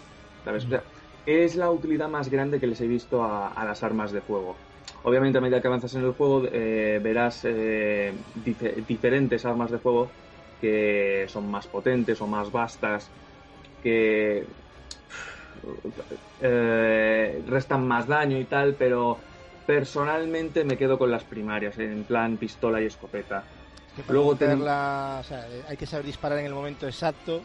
y tener al enemigo a, la- a cierta distancia, no es disparar por disparar, o sea... No, no, no, es una fracción de segundo. O sea, puedes cagarla o puedes acertar. Claro, ¿eh? es que estás continuamente expuesto a cagarla, o sea, Estás es, vendido, ¿eh? es lo que me gusta del juego, ¿no? Que no te puedes acomodar, porque tú puedes llegar a controlar el- tal, pero pero que tienes que no te puedes despistar porque es que a mí me tienen matado por, por perder un poquito de, de atención. Mm. O sea, no sé si a vosotros, pero es un juego que es muy exigente en eso, ¿no? Sí, Yo- sobre todo. la- eh, eh, bueno, es- era solamente que. Es muy la importante, es que, a ver, es que hay otra cosa que, que no hemos dicho y que yo creo que hay que ya meterlo en cuando hablamos del tema del sistema de combate y todo lo que son los movimientos, que es lo de la estamina, ¿no? La estamina es muy importante porque también hay que saber dosificarla. O sea, el personaje se cansa por hacer movimientos, entonces no puedes abusar de los movimientos, ¿no? A ver, eh, sí no, a ver. No deberías de usar de los movimientos de ataque, porque esos te, te consumen mucha estamina. Lo bueno es que a la hora de esquivar, eh, si por ejemplo tienes la estamina a la mitad o cosas así, eh, lo más aconsejable siempre, antes que atacar, es esquivar, porque te consume muy poquito de estamina. Claro. O sea, si tú, por ejemplo, estás atacando mucho, más te vale alejarte y... Y correr también te quita estamina. Uh, correr no corra. no, es que es muy mala No, idea, No, normalmente. Te la fundes, sí. Sí, a ver, el tema, de, el tema de la estamina es muy importante como en el resto de Souls. O sea, en eso no ha cambiado la cosa. Aquí quería, quería incidir una cosa en lo de las armas, que eh, a diferencia de, por lo que yo tengo entendido, de, los Dark Souls, por ejemplo, es que en este juego es muy importante, sobre todo con, los, eh, con los enemigos, con los bosses, eh, jugar en el, eh, encontrar el, momento de dar los golpes, el, golpe, el golpe duro, el golpe fuerte con el arma grande.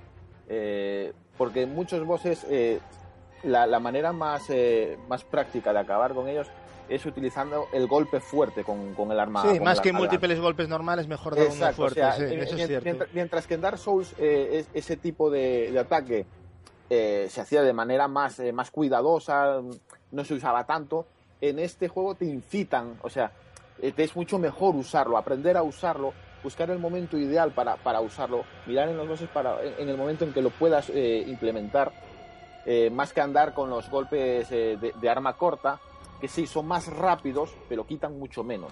Pero también hay que tener cuidado con que la estamina, como te la pulas con un golpe fallido de los gordos, también Es que estás lo- fastidiado. lo- Es que- los fuertes quitan más estamina. Claro, eh, porque hay que hablar también de una cosa, con, ahora que hablamos del tema de los golpes, eh, Edward, que, que es lo de las armas melee, ¿no? Digamos, la que tiene una peculiaridad, ¿no? Las, las de las armas normales de un hacha, Sí, un- sí, eh, sí, sí, que son convertibles, ¿no? Cuéntanos un poco cómo es el tema, que esto es una, una cosa muy interesante. Bueno, a diferencia de los anteriores Dark Souls, eh, que había una gran variedad de armas, aquí la cantidad ha sido reducida, pero tenemos la ventaja de que, digamos que son transformables o tienen una segunda función o forma. Tenemos desde la cuchilla dentada, que viene a ser una hoja bastante rápida, de corto alcance, y que podemos, eh, apretando simplemente a un botón, eh, mm, transformarla y parecería una especie de naveja- una navaja de afeitar gigante que tiene un alcance bastante grande. Luego creo que está el hacha a una mano, que podemos convertirla en una especie de hacha a dos manos en plan alabarda, que pega unos ataques críticos bastante potentes.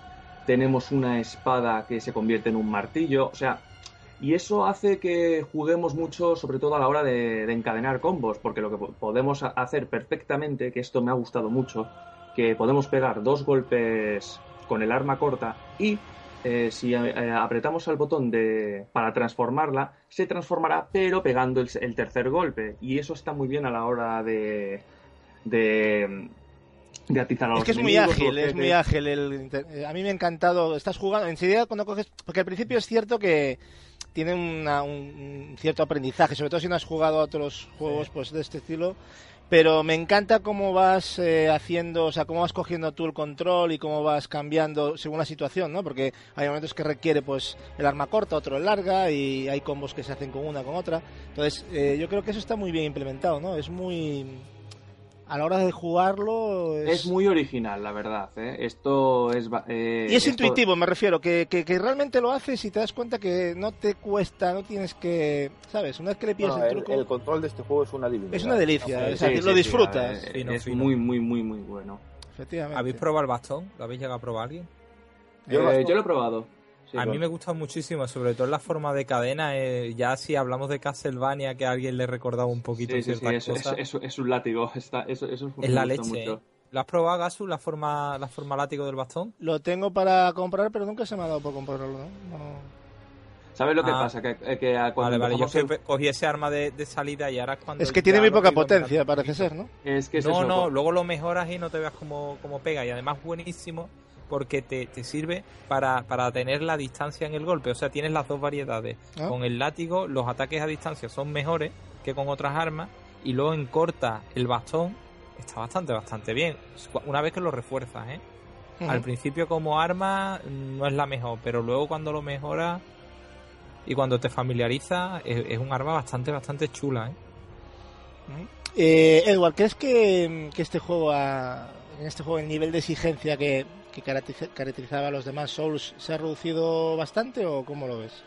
es más accesible al jugador que no lo haya, que no haya jugado nunca un Souls. mm, pues El, el caso de Marcos, que no nunca ha jugado un Souls. y, mm, Bloodborne, la verdad es que es un juego, se lo ha pasado, le ha costado. eh, yo diría que es igual de retante, eh, pero más accesible y más intuitivo sobre todo a la hora de evolucionar al personaje y con, una- con la complejidad justa. O sea, no lo encuentro... Es menos táctico. Mm, sí, podríamos decir que es menos Bueno, táctico. es menos táctico, pero tiene su... Yo, a ver, yo, también- yo, yo del juego, que, Temía la valentía. yo, yo del juego Sí, diría que... pero con inteligencia, ¿eh? Exactamente. La Este Por eso te digo que es táctico también. Yo este juego para los que se meten por primera vez en, en este tipo de juegos y lo puedan coger con miedo, yo les diría que yo también soy de los que eh, de los primeros que, que- coge este tipo de experiencia de juego tipo Dark Souls, es que este en particular es un juego que podríamos definirlo como que aprieta pero no ahoga. Sí. Pero que la gente se mentalice que morir es normal, o sea, que o sea, es que consiste mucho en eso, en volver a intentar, es prueba y ensayo. O sea, que no, lo normal no es acabarse el juego sin morir, eso no es normal. No, hombre, mo- morir vas a morir, pero digamos, No. que a- a- No, igual hay gente que se frustra, me refiero. Sí, ¿no? no, Yo hasta en un momento dado a veces que dices tú, la madre que te parió, o sea, porque te hacen auténticas guarradas. Sí, ¿no? pero a ver, hay gente, hay que, pero hay gente que puede tener miedo a este juego y decir, "Uf, es, tan difícil que yo esto no me lo voy a pasar en, en- en mi vida. No tengas tanto No, miedo. O sí sea, puede, eh, vas a morir, sí. Y, y- y puede parecerte difícil, pero a ver, es un juego que te recompensa eh, cuando, cuando, cuando consigues matar a una criatura. O sea, la, la- la alegría que sientes es inmensa. Y tampoco es que lo vaya a ser, que vaya a ser imposible. O sea, te lo van a poner difícil, sí, pero no te van a ahogar, no te van a hacer. Vamos a ver, eh, no es difícil, es exigente. Es lo que le pasa Sí. al resto de Souls. No son difíciles, son exigentes. O sea, tienes que pensar lo que tienes que hacer, cómo me lo voy a plantear, cómo me lo voy a guisar, cómo me lo voy a comer. Y ya está. O sea, sobre es y todo, error. sobre todo hay que contar, Edward, ya que estás hablando tú de esto también, eh, cuenta cómo penaliza a la hora de morir, ¿no? ¿Qué, es- qué- qué supone el morir? Cuenta un poco cómo es esto. Mm, Vamos a ver. Básicamente la mayor penalización. eh, por eso. A ver, comparando con los otros Souls, eh, la penalización es menor. Porque Sí, los sin otros duda, pero es similar, ¿no? Cuenta un poco cómo A es ver, el tema. eh, digamos que lo han reducido a la mitad. Eh, los Souls perdías humanidad, por ejemplo, y se te reducía la barra de salud y tenías que recuperar la, humanidad. Y aparte perdías las almas. Aquí lo que pierdes son los ecos de sangres o lo que es la moneda de cambio. Eh, que si, si quieres recuperarlos tienes que ir a la misma zona donde has muerto para recuperarlos. Que si te matan antes de llegar, pues los pierdes. Pierdes todo, ahí está. Eso Sí, es la putada, ¿no? Que hay que tener cuidado porque cuando te matan, Sí, Sí, claro, sí. luego que no te maten otra vez porque adiós los ecos, ¿no? claro. Y los ecos son importantes para subir experiencia. De hecho, Para es todo. lo único que te sube experiencia, ¿no? Sí, sí, sí. O sea, tú eh, puedes estar todo el día matando que no subes experiencia. Tienes que coger los ecos, ir al, al tema, al, bueno, al, al sueño del cazador, sueño del hablas cazador. con la muñeca y la muñeca Ese te- es la- el, el te- sistema que hay que ir haciendo. ¿no? La muñeca te impone las manos y para arriba. Exactamente. Ese, ese es el tema. Eh, Marcos, háblanos de, mm, de los enemigos un poco y de los jefes eh, que nos vamos a encontrar. Eh, ¿Cómo los has visto a nivel de reto de combate y todo esto? ¿Qué te ha llamado más la atención? Uf. Sin Eh, spoilear, ¿eh? A ver, a ver, a ver. eh, Dentro de lo que puedas, claro. en- enemigos, eh, digamos que los de la zona de, de Yarnam, eh, lo vas- los vas a encontrar como un, un pequeño aprendizaje y los notarás bastante eh, sencillos de matar. Ahora bien, una vez que pasas eh, la zona de Yarnam, o sea, pasado el, el segundo boss, vas a encontrarte enemigos bastante, bastante duros. Algunos que, como si fuera casi, casi un boss, eh, de, de dos toques ya no, no, no las ves venir, o sea, ya, te- ya, está, ya está resucitando de nuevo. Ujú. O sea, son, son bastante duros y te tienes que mover bastante porque estos hacen, hacen golpes que casi no llegan a los 360 grados, pero tienes que eh, esquivarte, pero rodar bien rápido. O sea, son enemigos bastante duros. Otros eh, que tienes que controlar mucho eh, lo, que, eh, lo que llevas puesto, porque hay de todos. Hay zonas que los enemigos dan mucho al veneno, hay otras donde los enemigos te, te destrozan con el frenesí, hay otros que son tremendamente rápidos con salto. O sea, en, en cada zona verás que los enemigos tienen una particularidad en su fuerza. Y, si sabes de- de- detectar cuál es la, la parte fuerte de, ese, de estos enemigos, eh, equipándote bien, eh, puedes eh, moverte de una manera más, eh, digamos, eh, despreocupada, en el sentido de que no, no tienes el miedo de que me muevo y me envenenan y ya estoy muerto, no. O sea, Hay una cosa que también yo creo que hay que decir que en este juego mm, yo he aprendido desde el minuto uno que hay que ser muy putilla y hay que utilizar el tema del agro, es decir, eh, hacer que los enemigos vengan a ti, no ir tú a los enemigos. Eso es una táctica que yo creo que si la implementas desde el principio te va a ir mejor. Sí, Utilizarla- utiliza- claro, la, la- Explica cómo es esto. O sea, puedes coger una, un- unas piedras que encuentras, unos, unos collos eh, y, y Guijarros, Sí. guijarros. Los guijarros. Sobre sí. todo que venga de uno, de uno en uno. Bueno, con la pistola también o es efectivo porque incluso le Sí, quitas sí, más es, vida. es más, yo, yo la pistola para lo que más lo utilicé fue precisamente para eso. Cuando ya no tenía guijarros, pues eh, pistola, que, que bal- balas dan muchas. Entonces lo utilizaba para atraerlos, porque eh, como veas a, do- a dos o tres y digas, bueno, yo creo que puedo con los tres al nivel que voy. Igual con dos es suficiente para que te, para que te masacren. O sea que eh, es, es bueno, como dice, como dice Gacho, ir con calma y si ves a dos o tres, eh, re- eh, vete para atrás, eh, intenta Y- apuntar o lanzar. Hombre, hay, hay, momen- hay- la, la verdad es que, por ejemplo, con el hacha, el, eh, con el golpe fuerte que le das a varios a la vez, cuando ya le pillas la graduación de, de cuándo darle, porque claro, hay que medir muy bien los tiempos, ¿no? De cuándo soltar, porque tú le das al gatillo y sueltas cuando ya los tengas a una distancia. Y en ese momento haces el giro y les metes un viaje. O sea, pero además está, muy bien, ¿no? Eso, Edward, el tema de cómo te, te permiten, digamos, ajustar tú cuando quieres soltar el ataque, ¿no? Sí, eso está muy bien. A ver, también. Una delicia jugar, para mí es de lo que más me encanta. de lo que más me Sí, gusta. aparte, cuanto más cargado, más daño harás. Claro. El problema es que justamente resulta que los sueltas antes de tiempo, no les das y entonces los pierdes estamina, o sea, es tu inconveniente. Ahí ya tienes que recular, o sea. También es, también es bueno intentar coger a los, a los enemigos eh, de espaldas. O sea, Sí. eh, cuando los veas de espaldas, vete despacio, como si fuera sigilo, y dale un golpe fuerte porque prácticamente ya los Bueno, eliminas. de hecho, sí. por la espalda, no sé si fijasteis, hay una especie de fatalities que son chulísimos.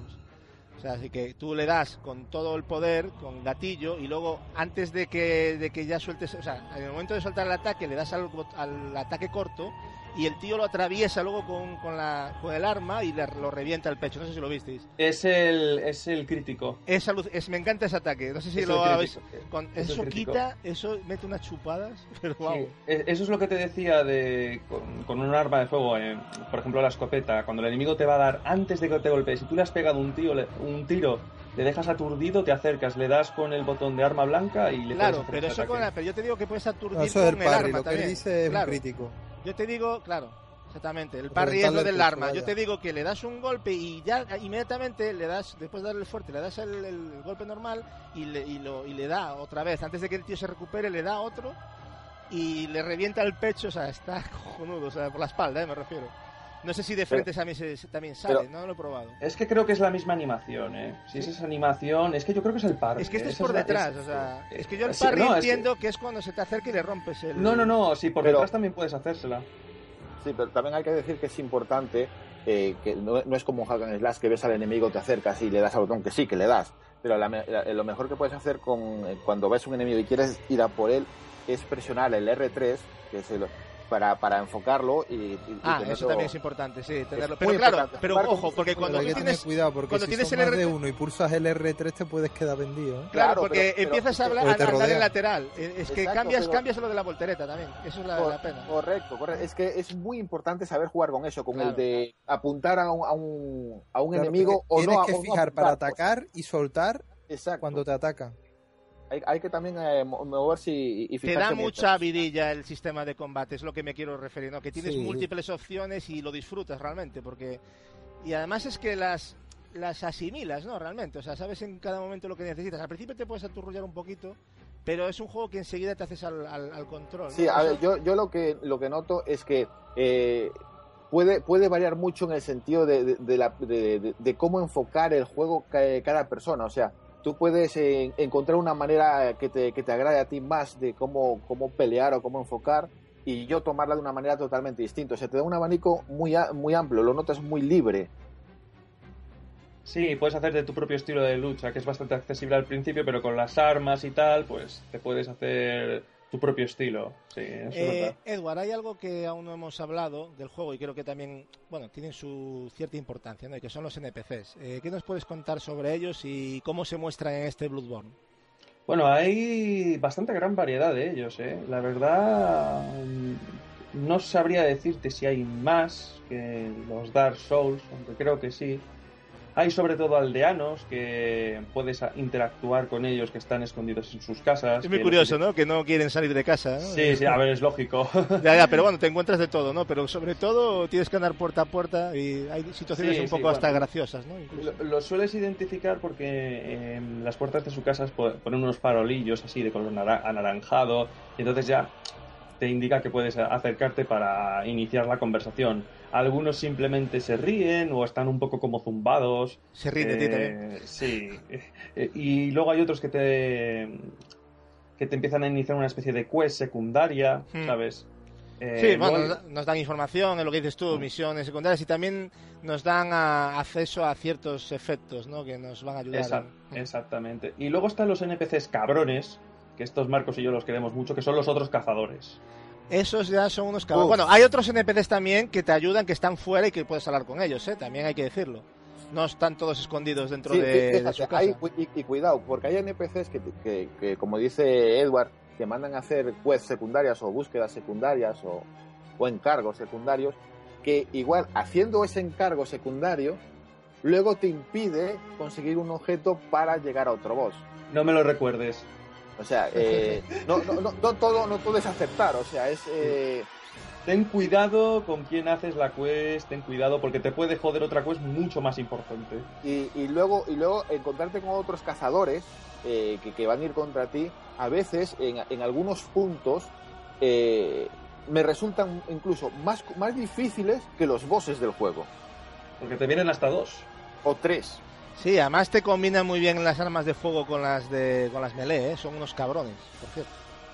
Te putean, pero bien, como te quedes quieto esperándolos, te van a vacilar, pero... Sí, sí, sí, sí, sí. Y, o sea, son una versión evolucionada de ti. Que encima tienen armas que tú no conseguirás hasta más adelante en el juego. Ahí- yo, yo me acuerdo de un lugar no voy a decir ni cuál para no spoilear que yo le dije a Edward después de yo pasarla porque la pasé eh, yo creo que fue el, el lugar que más putas las pasé le dije a Edward mira cuando llegues allí eh, baja no, no voy a especificar mucho dónde es el sitio baja que ellos te van a seguir pues tú enciérrate enciérrate en una en una cárcel y ellos te van se van a quedar ahí ahí pegados por fuera aprovecha para, para matarlos porque es que no había otra El bug putilla, humana. ¿no? Joder, macho. Yo no Sí, Bueno, está bien sí. utilizar Sa- la... ¿Sabes dónde te digo, no, Edward? Hombre, hombre. Aquello, aquello no era normal, ¿eh? Es que, es que te venían tres cazadores contra ti solo. y- Me, me estoy acordando del acantilado del primer Dark Souls. Ese punto de farmeo que, que te ibas a la esquina, esperabas y se iban cayendo todos.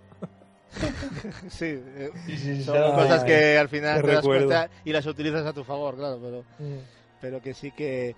Bueno, em, ¿qué más podemos contar? Bueno, eh, podemos hablar un poco del apartado técnico, ¿no? En concreto el, no, gráfico. espera, eh, eh, o eh, si quieres contar tú algo más. Podríamos hablar antes- de, los, de, los bosses. Sí, pero antes, antes Bueno, sí, quería que dejar algo. Quería, quería Vale, vale, dale.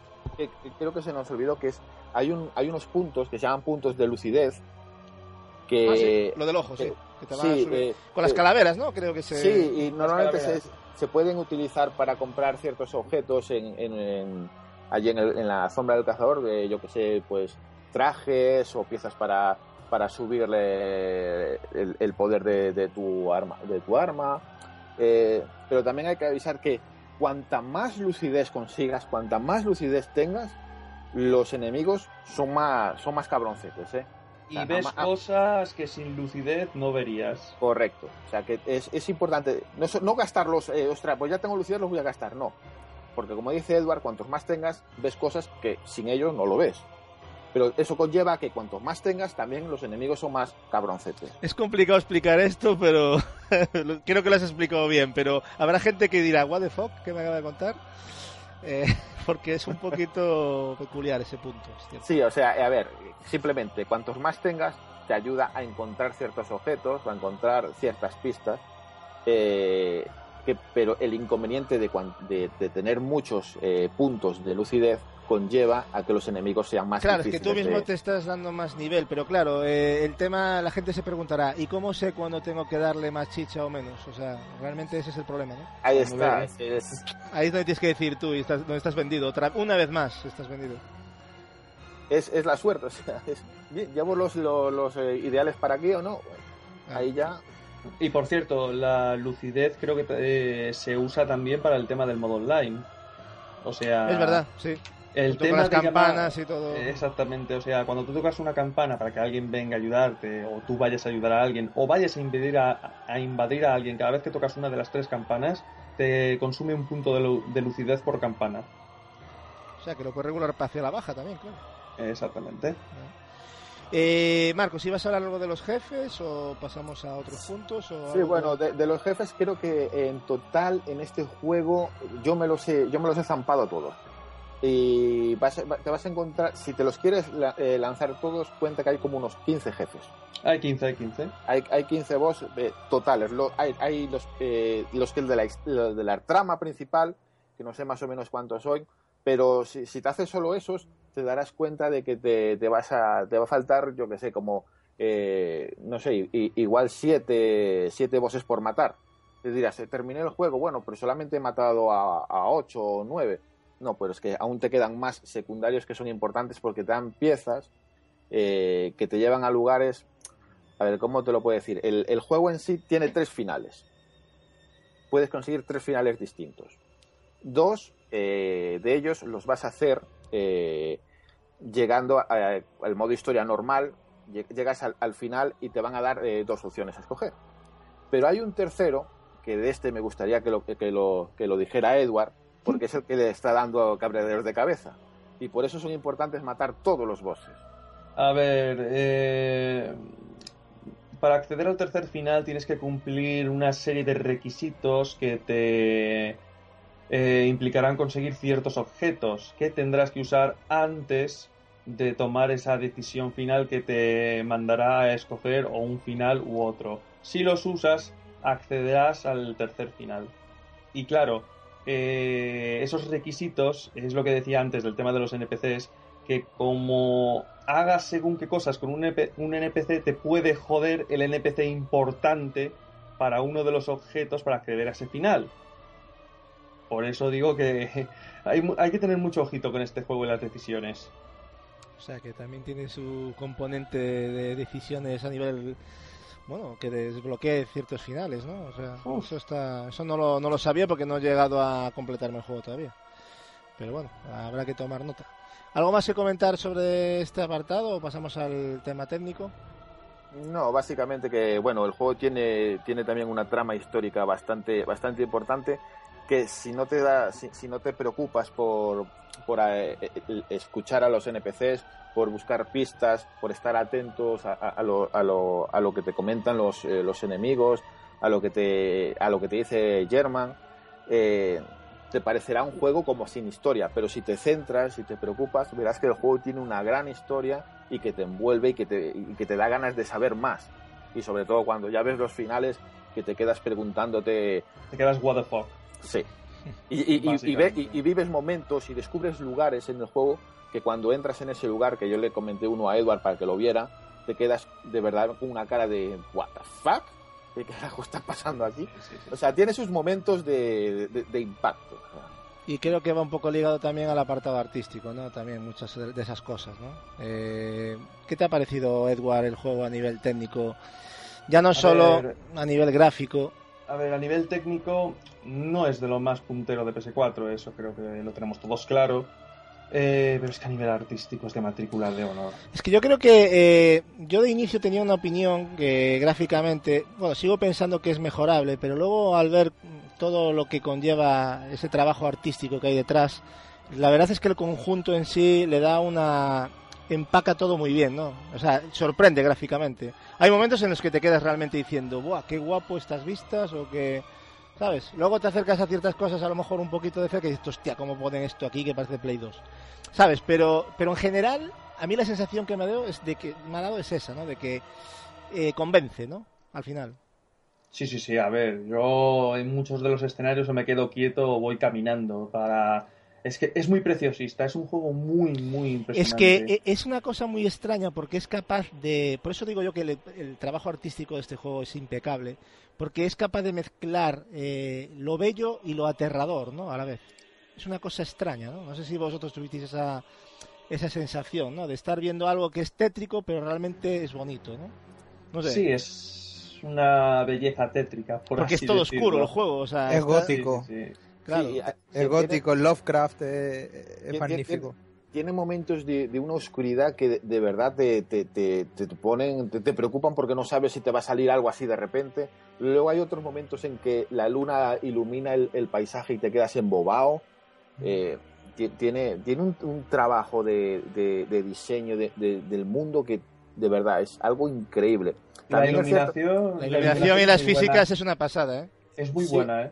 Sí, pero yo incluso diría que, yo no sé, eh, eh, Gatsu, tú jugaste a la beta, pero eh, yo es que eso no lo llegué a tocar, pero eh, a ver los más entendidos, yo solamente voy a decir una información que suelen decir que por ahí que la iluminación tuvo es lo que el pequeño downgrade que tuvo este juego en el sentido de, de la iluminación en sí. Hay, hay momentos hay momentos en que eh, transcurrido el juego eh, enfocan mucho la luna cuando se pone roja y ves las nubes y, esa iluminación como que dices tú bueno lo podrían haber hecho mucho mejor pero bueno en, en general en general yo el trabajo que han hecho para mí ha sido espléndido Yo creo que, no sé si estáis de acuerdo chavales, pero yo creo que es algo bastante superior mm, hasta la fecha realizado por Front Software con diferencia. ¿eh?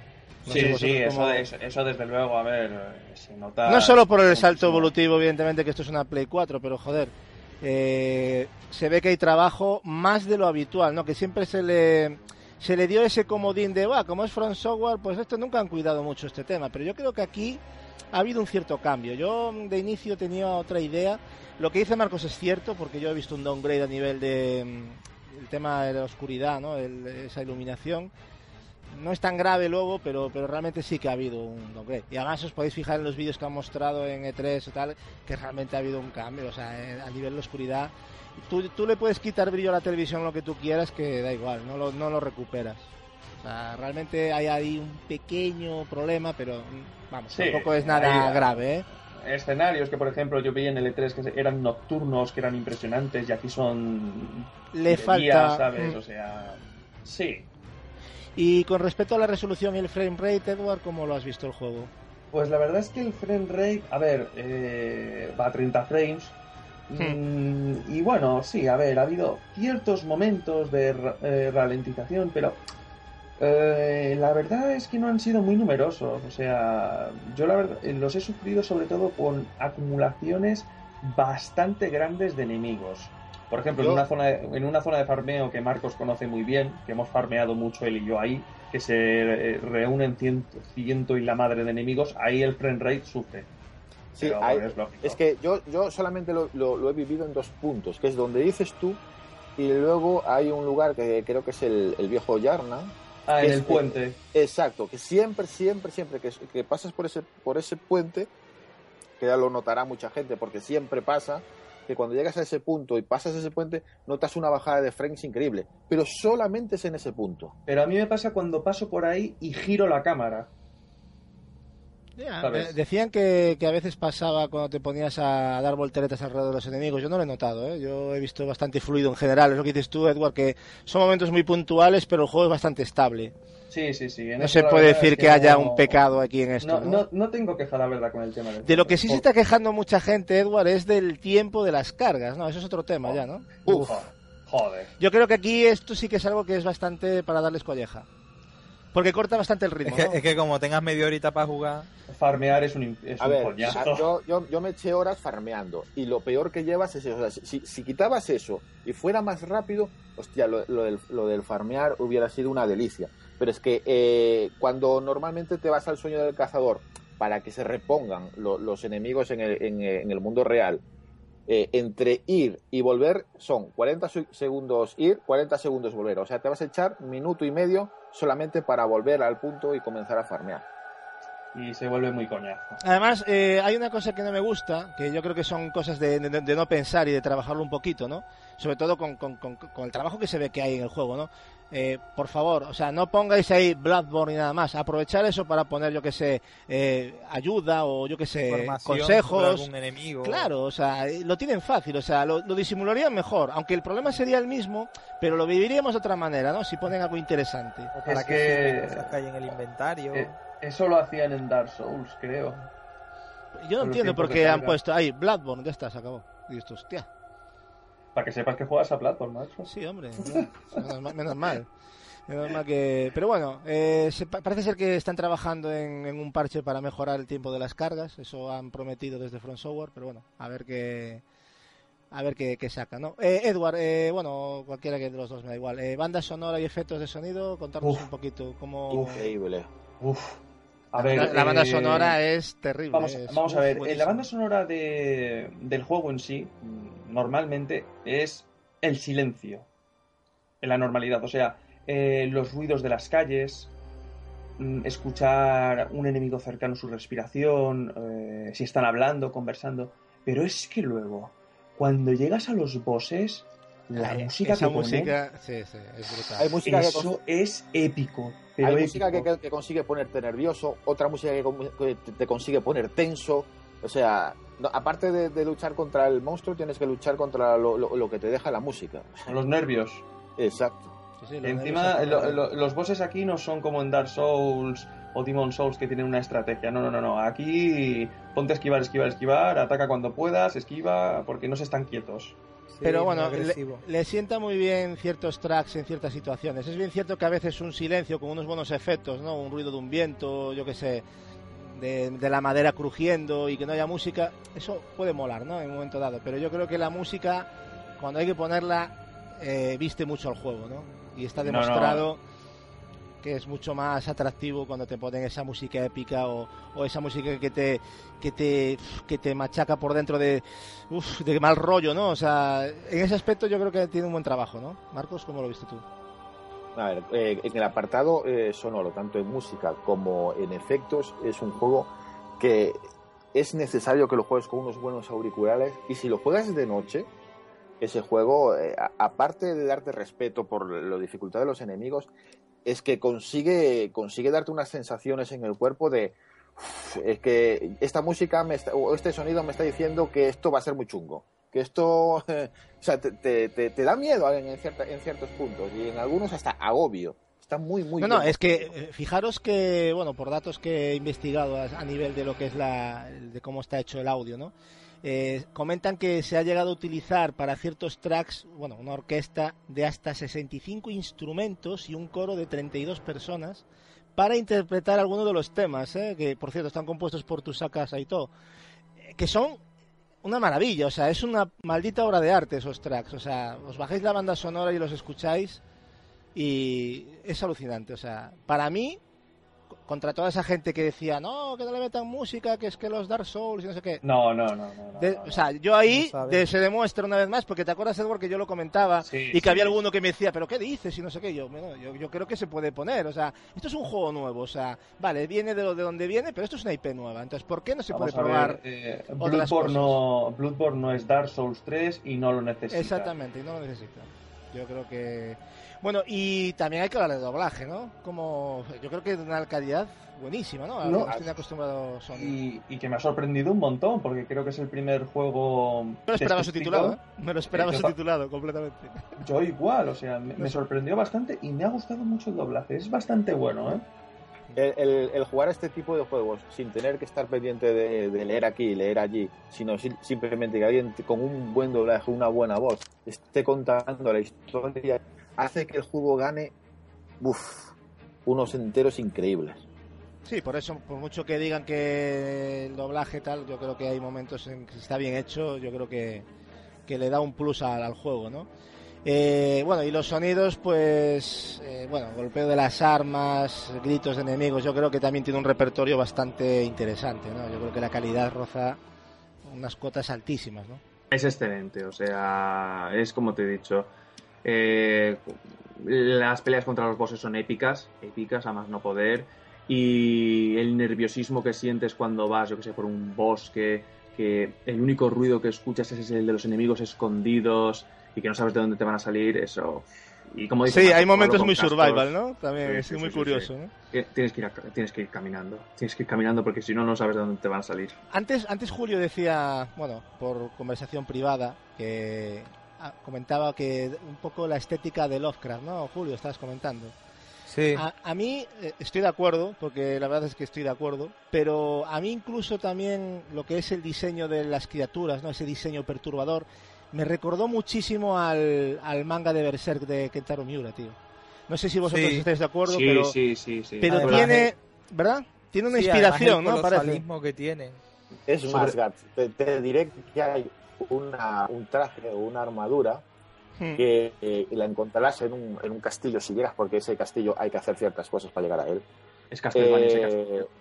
sí, eh, esa, esa armadura, si se la pones a tu personaje, dirás, joder, este es Gilfrey. Sí, Pero, sí. Ostras, no jodas. claro, Sí. Ya, Exacto. ya, ya, eh, ya hay que llegar al castillo. Hay que llegar al castillo, ya me has dado Ya ahí. está, ya, ya está todo dicho. Oye, eh, Edward, eh, un Castlevania hecho por From Software, ¿cómo lo verías? Porque ya que has comentado lo del Castlevania, ¿tú crees que esta gente podría hacer algo impresionante con...? A ver, a, a nivel artístico, eh, en todo lo que se refiere diseño de enemigos eh, y entornos, o sea, es que lo clavan, o sea, sería algo magnífico. Es que yo creo que eh, yo no sabría decirte un juego que artísticamente llegue al nivel de este juego. eh. Yo- la verdad es que hay que valorarlo en su justa medida. Yo creo que hay muy poquitos, ahora mismo no sabría decirte, pero artísticamente muy pocos. ¿eh? No es que no se me ocurre ninguno, o sea, ¿tú te acuerdas en el Lost of Shadow la parte del castillo? Sí, efectivamente. Bueno, los Osado tienen momentos muy, muy artísticamente. No, no, pero solamente la parte del castillo para Mm. comparar con Bloodborne. Sí. O sea, pues esa parte del castillo, multiplícala por dos y te sale Bloodborne, pero en todo el juego. Pues, pues esa parte del castillo yo me acuerdo que me quedé quieto mirando Sí, un sí, sí, rato. es, es, es Creo que todos, pero- todos hemos hecho lo mismo, creo.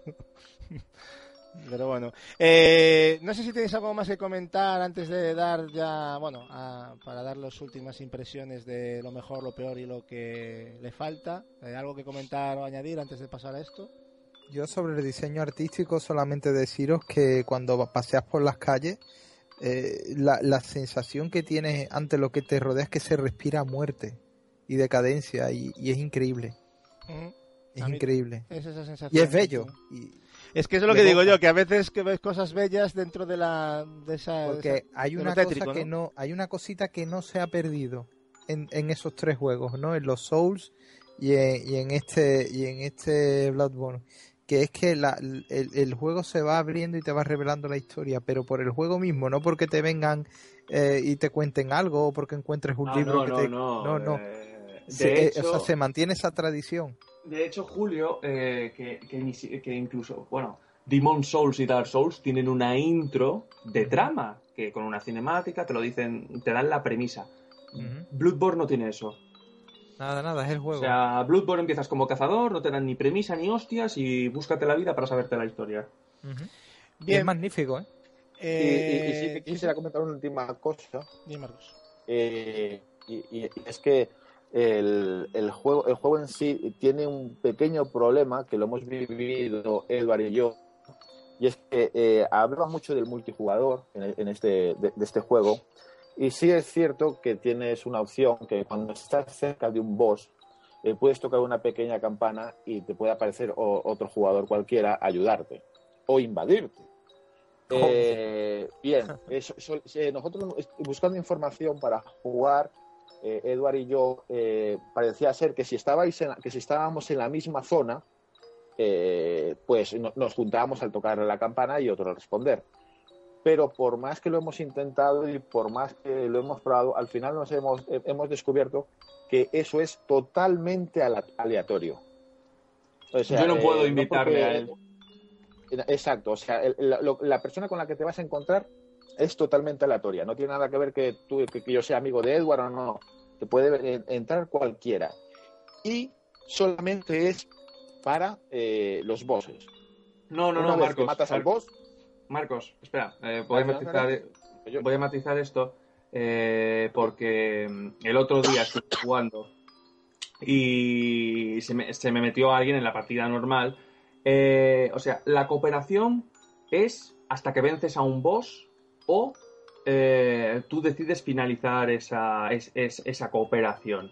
Pero tú puedes recorrer las ca- ca- calles de Yarnan con tu aliado, pero cuando derrotas a un boss, o sea, ese aliado ya se va. Sí, no, era lo que iba a decir, es que eh, la, la cooperación termina una vez que matas al boss. Sí, no es sí, que es. luego continúes la historia. Es que hay boss, mucha gente que tiene muchas dudas de cómo empezar una cooperativo, cómo, cua- dónde se puede jugar en cooperativo. Yo creo que esto tampoco ni siquiera está explicado, ¿no? O sea, es que A ver, ni en eso, o sea... pri- Principalmente tenéis que estar los dos en la misma zona. Sí. Eso principalmente. Y luego ya depende la. Pero ahí es para los bosses, o sea, es eso, no, no para nada más. O sea, la ver, cooperación sí, no eh. es para ir por ahí matando no- bichos normales, El, eh, ni sí, el- claro. sí, el- el cooperativo es para bosses o para meterte en la partida de un jugador y matarlo. Y se acabó. Y para el tema de la que no hemos hablado, ¿no? ¿Cómo se llamaba la eh, esto de las mazmorras del cáliz? Que yo no- realmente no he llegado a crear ninguna. Yo creo allí puedes Sí, ir eh. en plan farmeo total y conseguir objetos, ¿no? Y, y demás cosas que a lo mejor no consigues por otro lado. ¿Es así? Sí, Bueno, puedes es- conseguir eh, armas que no, no puedas conseguir en, en el, en el resto de, de la historia o mapas. Eh, normalmente te sirve para conseguir objetos para subir de nivel eh, armas y es importante para también desbloquear otras, eh, otras mazmorras. Porque según vas eh, haciendo mazmorras consigues eh, cálices para poder... eh, Para las ofrendas, ¿no? ahora sí, incluso hay cálices que solamente los encuentras en, en la historia del juego. O sea, tienes que encontrar cálices para poder seguir. Y, cada mazmorra so- son niveles todavía superiores.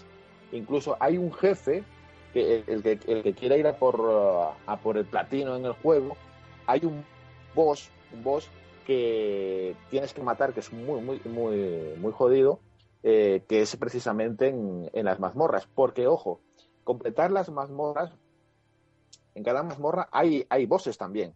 Normalmente vienen siendo de dos a tres, no sé si, si llega a haber más bosses, de dos a tres bosses que, puede, que tienes que, que, limpiarlos para recorrer toda una mazmorra. Y son distintos a los que ves en, en la historia, no es que se repitan, que te cojan uno de la historia y te lo pongan ahí. O sea, está, está, está, lo de hacer las mazmorras está muy bien currado. Bueno, pues yo creo que por ahora, bueno, Edward, para ir terminando mm, ya el análisis, dinos para ti lo mejor, lo peor y lo que le falta a este Blackburn. Eh, lo mejor, el apartado artístico, la banda sonora y lo que más me ha gustado ha sido la jugabilidad mm, en comparación con los otros Souls. No sé, ese, ese toque más a la ofensa me ha gustado bastante más. ¿Vale? Lo, pe- lo peor, los tiempos de carga, lo que más. O sea, sin Es que eso duda. todo el mundo se queja, es que es normal que se queje porque... Y a ver, si el juego fuera 60 frames, mejor que mejor, pero tampoco tengo, te- tengo queja. Este juego a 60 frames. Hombre, tiene que tener bastante, no sé, o los motores de, que utilizan no están muy optimizados. Sí, yo creo que es eso, Gatsu, porque este juego yo creo que podría ir a 60 frames. Hmm. Sí, porque tampoco es que tenga... A nivel textura, ya te digo, utiliza unas texturas muy... Están muy bien implementadas, pero es todo oscuridad, ¿no? Son texturas muy oscuras, todas muy, muy parecido todo, ¿no? Entonces no entiendo por qué se carga tanto el motor, no sé, tiene que ser algo del motor. Y algo más le falta, lo que le falta habías dicho, ¿no? Eh, los 60 frames, decías, ¿no? Que, Sería, vale. sería, sería Sería lo único. Vale, Marcos, para ti lo mejor, lo peor y lo que le falta. Lo mejor de, de este juego en sí para mí es el juego, eh, porque es que hacía tanto tiempo que no encontraba un juego que, que- que me pidiera a- al cuerpo jugar y jugar y jugar y jugar. Sí. Ha, sido, ha sido increíble. Eh, lo peor, creo que todos vamos a coincidir que es- eh, estas, estas cargas que tiene el juego son, vamos, si le quitan eso es que ya el juego va a ser una cosa redonda. Pues lo van a ¿Y qué le- qué- arreglar, parece ser. ¿Qué le falta a este juego? Pues te diría que anuncien la expansión ya o alguna segunda parte. Eso no, lo, eso, eso no lo dudes. Seguro, un, vamos. DLC, un DLC nos comemos seguro. Y, con ganas. Bueno, eh, Edward, ya que estás tú, ¿qué durabilidad se le puede poner a este juego real? ¿no? De decir, ¿tú crees que es un juego de cuántas horas? Aprovechándolo bien. Mm, Sin relleno, ¿eh? pues, un- yo diría unas 40 horas. 40 horas, ¿no? De diversión. ¿40 horas campaña o en total? Yo 40 diría... horas campaña. Campaña, ¿no? Dirías, claro, campaña. porque Sí, total- sí, sí, si es la primera partida, campaña 40 horas. Porque el tema Sí, de las ahora- mazmorras ahora le da muchísima... Vamos, Sí. aparte... Aparte, también A ver. depende de si quieres explorar otras zonas que tú no sabes si es secundario o no, porque no lo Ajá. sabes. ¿Sabes? O sea, aquí no te van a decir que es principal y Claro, que es secundario. eso- aquí lo otra- intuyes tú. Tienes que intuirlo, O sea, sí. tú te puedes perder perfectamente en una zona que es secundaria. Claro, exactamente. A ver, hacer, hacer todos, todos, todos los bosses eh, te puede llevar, yo que sé, 50, 60 horas. Añá- añádele, pues, eh, hacer las mazmorras todas. Pues eso te puede dar otras, yo que sé, Sí, eh, las mazmorras 30 horas, dan por ejemplo, tranquilamente. O sea, te puedes hacerlo todo, sa- sacarle el provecho a este juego te puede llegar a las 150 horas porque Sí. eh, subir el nivel de personaje puede ser y luego la partida plus. Sí, que o eso sea, ya eso está. Eso, es- eso lo estoy sufriendo. Eh, bueno, vamos a dar las valoraciones finales. Eh, empezamos por Marcos. Eh, ¿Qué nota le darías en, el apartado gráfico, Marcos? En los gráficos le daría un, un 8.9. 8.9. Edward, Yo le doy un 9 redondo. 9 redondo. Vale. Eh, sonido, Marcos, Sonido, un 9.5. 9.5. Edward, Marchando otro 9,5. 9.5 también. Eh, historia, Yo a historia le voy a dar un 8,8 porque tiene historia y es muy buena. Hay que buscarla. vale. Eh, Edward, Yo le voy a dar un 8,9 porque he estado indagando un poco más en el tema de la trama y es impresionante la de cosas que he descubierto. Eh, esa es mi nota. dificultad, Marcos. Dificultad le voy a poner un, un 9.7 porque es un juego que está muy bien implementado eh, y como dije antes es un juego que te castiga, sí, pero no te ahoga. Aprieta pero no, así. Lo de, yo creo que esa, ese comentario eh, se entiende perfectamente. Edward, Yo le doy un 9,5 porque es un juego que es más accesible que los Souls, pero igual de retante. sí, efectivamente. Jugabilidad, Marcos, yo creo que también, pff, vamos. Esto, es una exquisitez. Eh, Yo creo que la perfección no existe, pero es que este juego me lo pide. Le voy a dar un 9.8. Es que es muy bueno. Dale un 10, hombre. Y Edward, eh, a nivel jugable, ¿cómo le ves? Yo le doy un 9,7, venga, por cambiar el número. 9,7. Bueno. bueno, y en la duración, Marcos, que, que es un juego... Duración, vamos, es un juego que, que te engancha y que te da 150 horas o más las que tú quieras. Esto tiene que ser un 9.8. 9.8, vaya notazas, madre. Edward, Yo le doy un 9 y medio, cosas así, porque 9, 9 y medio, porque es, es, es- es- o sea, es un juego que si no es por la trama, te vas a los cálices y te, te inflas ahí. Porque encima hay un montón de bosses que son diferentes a la trama. Vale, bueno, sí, efectivamente, es lo que comentamos. Bueno, Marcos, nota final, eh, va a salir una notaza, pero bueno. eh, Eh, yo, yo la nota eh, la, la calculé, cogí la media de todas estas notas que te he dado y me ha salido un 9.4. 9.4, uf, madre mía, más que sobresaliente. Eh, Edward, Pues más o menos me sale creo que lo mismo, un 9,4. pues... Haciendo la media. Entonces, eh, nota podcast le vamos a dar un 9,4, o sea, a este, a este Bloodborne, realmente. Una nota, habéis llegado casi, sumando las notas básicamente, sí, pues por ahí daría, ¿eh? Viéndolas, si lo calculáis así, yo ya os digo que yo no le daría, yo hasta ahora lo que llevo jugado también por ahí, 9, 9, 9 y medio, es un juego de 9 y medio, pero claro, no lo he terminado todavía y seguramente me va a sorprender más, igual hasta lo subo. Yo, Pero- yo de este juego puedo decir que eh, sé que hay gente que le puede tener miedo a este juego, pero este es un juego que compensa la compra de una PlayStation 4. Sin duda. Yo creo que por fin ya hay un juego que por lo menos eh, estamos más gente de acuerdo, ¿no? Es algo que ha llegado a más gente, ¿no? Creo. Sí, a ver, eh, yo para mí lo considero, eh, en cuanto a exclusivos se refiere, lo considero el, el más referente o el que más te ha de incitar a comprar una Play 4. ¿Alguna pregunta que queráis hacer? Bueno, Barry, no sé si se ha desmayado o lo ha raptado el helicóptero se tuvo- de... Se tuvo que ir. Yo rápidamente, eh, un jugador nuevo que no haya probado los Souls, eh, ¿qué debería empezar? ¿Por algún por Demon Souls, Dark Souls o, o por Bloodborne? Vamos a ver, como son juegos independientes cada uno de ellos, la única diferencia es que uno salió antes que el otro. Pero yo personalmente recomendaría más Bloodborne por el tema de que es más accesible. O sea, mm, es que son diferentes, ¿vale? Son igual de retantes, eh, comparten mecánicas obviamente, pero la accesibilidad de Bloodborne lo hace más atractivo. Y luego ya Sí. depende de la pro- estética.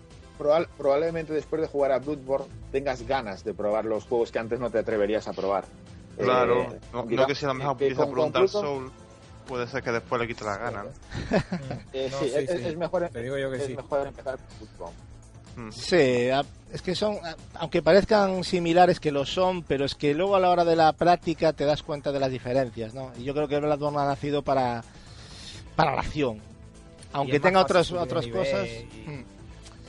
Pero bueno, es un juego ya pensado de otra manera ya, eh, aunque tenga mucha base de, evidentemente del resto de los Souls. Bueno, pues yo creo que hemos hecho un análisis bastante grosso ¿no? de, de este juego. Yo creo que se merecía un análisis bastante amplio. No sé si hemos tocado todo o nos hemos dejado cosas, porque, hombre, si nos paramos punto a punto hay muchas cositas que se pueden matizar más. Pero yo creo que por lo menos para que la gente se haga una idea, yo creo que, que, que queda claro que es un, un grandísimo título y que Front Software pues ha hecho un gran trabajo y hay que aplaudirlo desde aquí. Yo realmente a mí de, de inicio, de hecho lo comentaba internamente con los compañeros, cuando empecé a ver los 10 y los 9 y medios decía, madre mía, pero ¿cómo es posible esto? Pero bueno, eh, la verdad es que jugándolo te das cuenta de- del gran juego que hay, que hay detrás, ¿no? No sé si estáis de acuerdo, pero por las notas creo que sí, ¿no? Sí, es un, es un juego que cuando lo tocas te das cuenta de que, bueno, parece ser que han hecho un buen trabajo a la hora de analizar los juegos en la, en la revista. Sí, ahí hubo bastante unanimidad. Creo que la nota más baja era un 8,9. No sé si ha habido alguna más baja, pero. Sí, no, un 8,9 es la que yo la que yo vi de más baja. Madre mía. Pero que sobre todo que notas cuando lo, cuando lo, lo pruebas que es diferente a lo demás. Que es lo, Sí. lo bonito, la personalidad que destilan estos juegos. Se desmarca mucho, sí. Es un juego único. Bloodborne, la verdad es que te das cuenta enseguida cuando te pones a los mandos de que estás jugando algo diferente y se agradece, ¿no? Son de esos títulos que le dan sentido a una nueva generación de consolas, la verdad. Por lo menos hay cosas que a nivel jugable que invitan a la esperanza, ¿no? Y sobre todo yo creo que todos estamos esperando, yo no sé si DLCs, pero una secuela y que sea el inicio de una gran IP, ¿no? Yo espero que sí. Y que luego también salga un Dark Souls 3. Hombre, también podemos tirar por esa Pero línea. eso, eso para multi. Luego ya. Ya. Bloodborne es nuestra. Exactamente. Es de, es de los. es Esa de se los queda. usuarios Nos de tenemos que PS4. dar algún gustazo, ¿no? Este año, porque siempre nos han puesto peras a todos los juegos casi, ¿no? Pues Hombre. yo creo que. que- Que nuestros exclusivos eran muy malos, que no sé qué, pues no sé cuánto. Estáis hablando ya como Sony en el. Como. Sony, Hombre, sí. claro, este ya estamos en la posición es, de eso Sony. no cabe Pues- duda. ¿Alguien lo pues duda? Un yo- 9,4. Tenemos tenemos tenemos Bloodborne. Mira, yo, yo Julio te digo una cosa, ¿eh? yo en este último mes he jugado a dos auténticas joyas increíbles, que es Ori Ori Y también, Ori ya lo dijimos. Ori, aunque Bueno, es parezca el- un es juego de. exclusivo de la One, ¿eh? Sí, pues al bueno, final fíjate, de One no es. fíjate a lo Bueno, que perdón, bueno, vale, sí, es verdad. Vale. Bueno, pero bueno, vamos a entender que dentro de las consolas, vamos a olvidarnos del PC, ¿vale? Eh, es un exclusivo, evidentemente, que, que ya me gustaría tener en Play 4, pero bueno. Sí, como- sí, yo sí lo, sí lo pongo. Tengo la One y la, y la One me la he comprado para juegos como Ori y como más que van a salir, como Halo 5 y como pues eh, Quantum Break y más que saldrán, ¿no? Así que nada, bueno, eh, chicos, yo creo que lo vamos a ir dejando aquí. Eh, vamos a cerrar ya esta segunda temporada. Eh, no va a poder estar Gapex ni, ni Barry, pero bueno, nos vamos a despedir los que los que quedamos aquí. Capi, eh, has aguantado hasta el final hoy, se ve que has descansado más durante la semana. Pensé que te habías dormido, pero se ve que este juego te No, no. interesa y se nota. Estoy, estoy a tope, estoy a tope. Estás a tope, ¿no? Esta semana más descansadita. Me tomo es- también dos litros de Pepsi y estoy muy bien. Es que el, ro- el ronquido, que el, el bostezo que pegó el otro día fue de, de traca, ¿eh? O sea, un Fue bostezo. de la Warner, del león de la Warner. ahí. Así que nada, oye, gracias por, por tu opinión, como siempre, por esta, bueno, desde el inicio, ¿no? Pero por esta grandísima segunda temporada, por tu ayuda, por, por todo, ¿no? Por todo lo que haces y aportas a este podcast. Y, y bueno, a ver cómo, cómo afrontamos esta tercera temporada cuando decidamos volver, ¿no? O sea, con muchas ganas, Gasu, sabes que siempre estoy aquí para, para lo que sea, para lo que haga falta. ¿Y qué cosas tiene la vida que al final, fíjate, te encaraste tú de hacer lo de la Nintendo Direct, que ya tiene traca, ¿eh? O Oye, sea, ¿por qué a mí, me a mí me resultaba... Ya sabes eh, que tengo mira, mi corazón eh, de siempre. Julio, Julio, Julio se estaba riendo de manera muy continua cuando decías ciertos nombres de Factoría Nintendo. el- Exactamente. el busito. Es que, Claro. es, que le da, es que le da un plus de amor. Le da un matiz, bueno, y eso que no lo dice como lo dice él en privado, porque si entonces ya os partiríais de culo, pero bueno, eh, porque le, claro, el Eso no lo hace un cosas, DLC, no lo exactamente, prepara. Pero bueno, que nada, que gracias Capi por, por todo Ah, y Julio, ya sabes cómo es, le ha gustado mucho lo del Insect Turbo, la cicloneta y todo Sí. eso. La... me vuelve loco él. Ay, Dios. Me pierde, me pierde. Pues nada, hagas un auténtico placer y ya está, ya nos vemos prontito con la tercera temporada que hay muchas ganas ya. Sí, lo que... Se me ha hecho muy cortita la segunda, ¿eh? Sí, se ha ido enseguida, parece mentira, pero fíjate, ya 24 programas, ¿no? Mm. Eh, pues nada, Julio, lo mismo te digo. Eh, también te he visto muy interesado con el análisis, ¿eh? has estado ahí muy, muy Sí, atento. sí. Sí, yo, yo creo que me lo compro, ¿eh? No, tú ya estás jugándolo ya. Claro.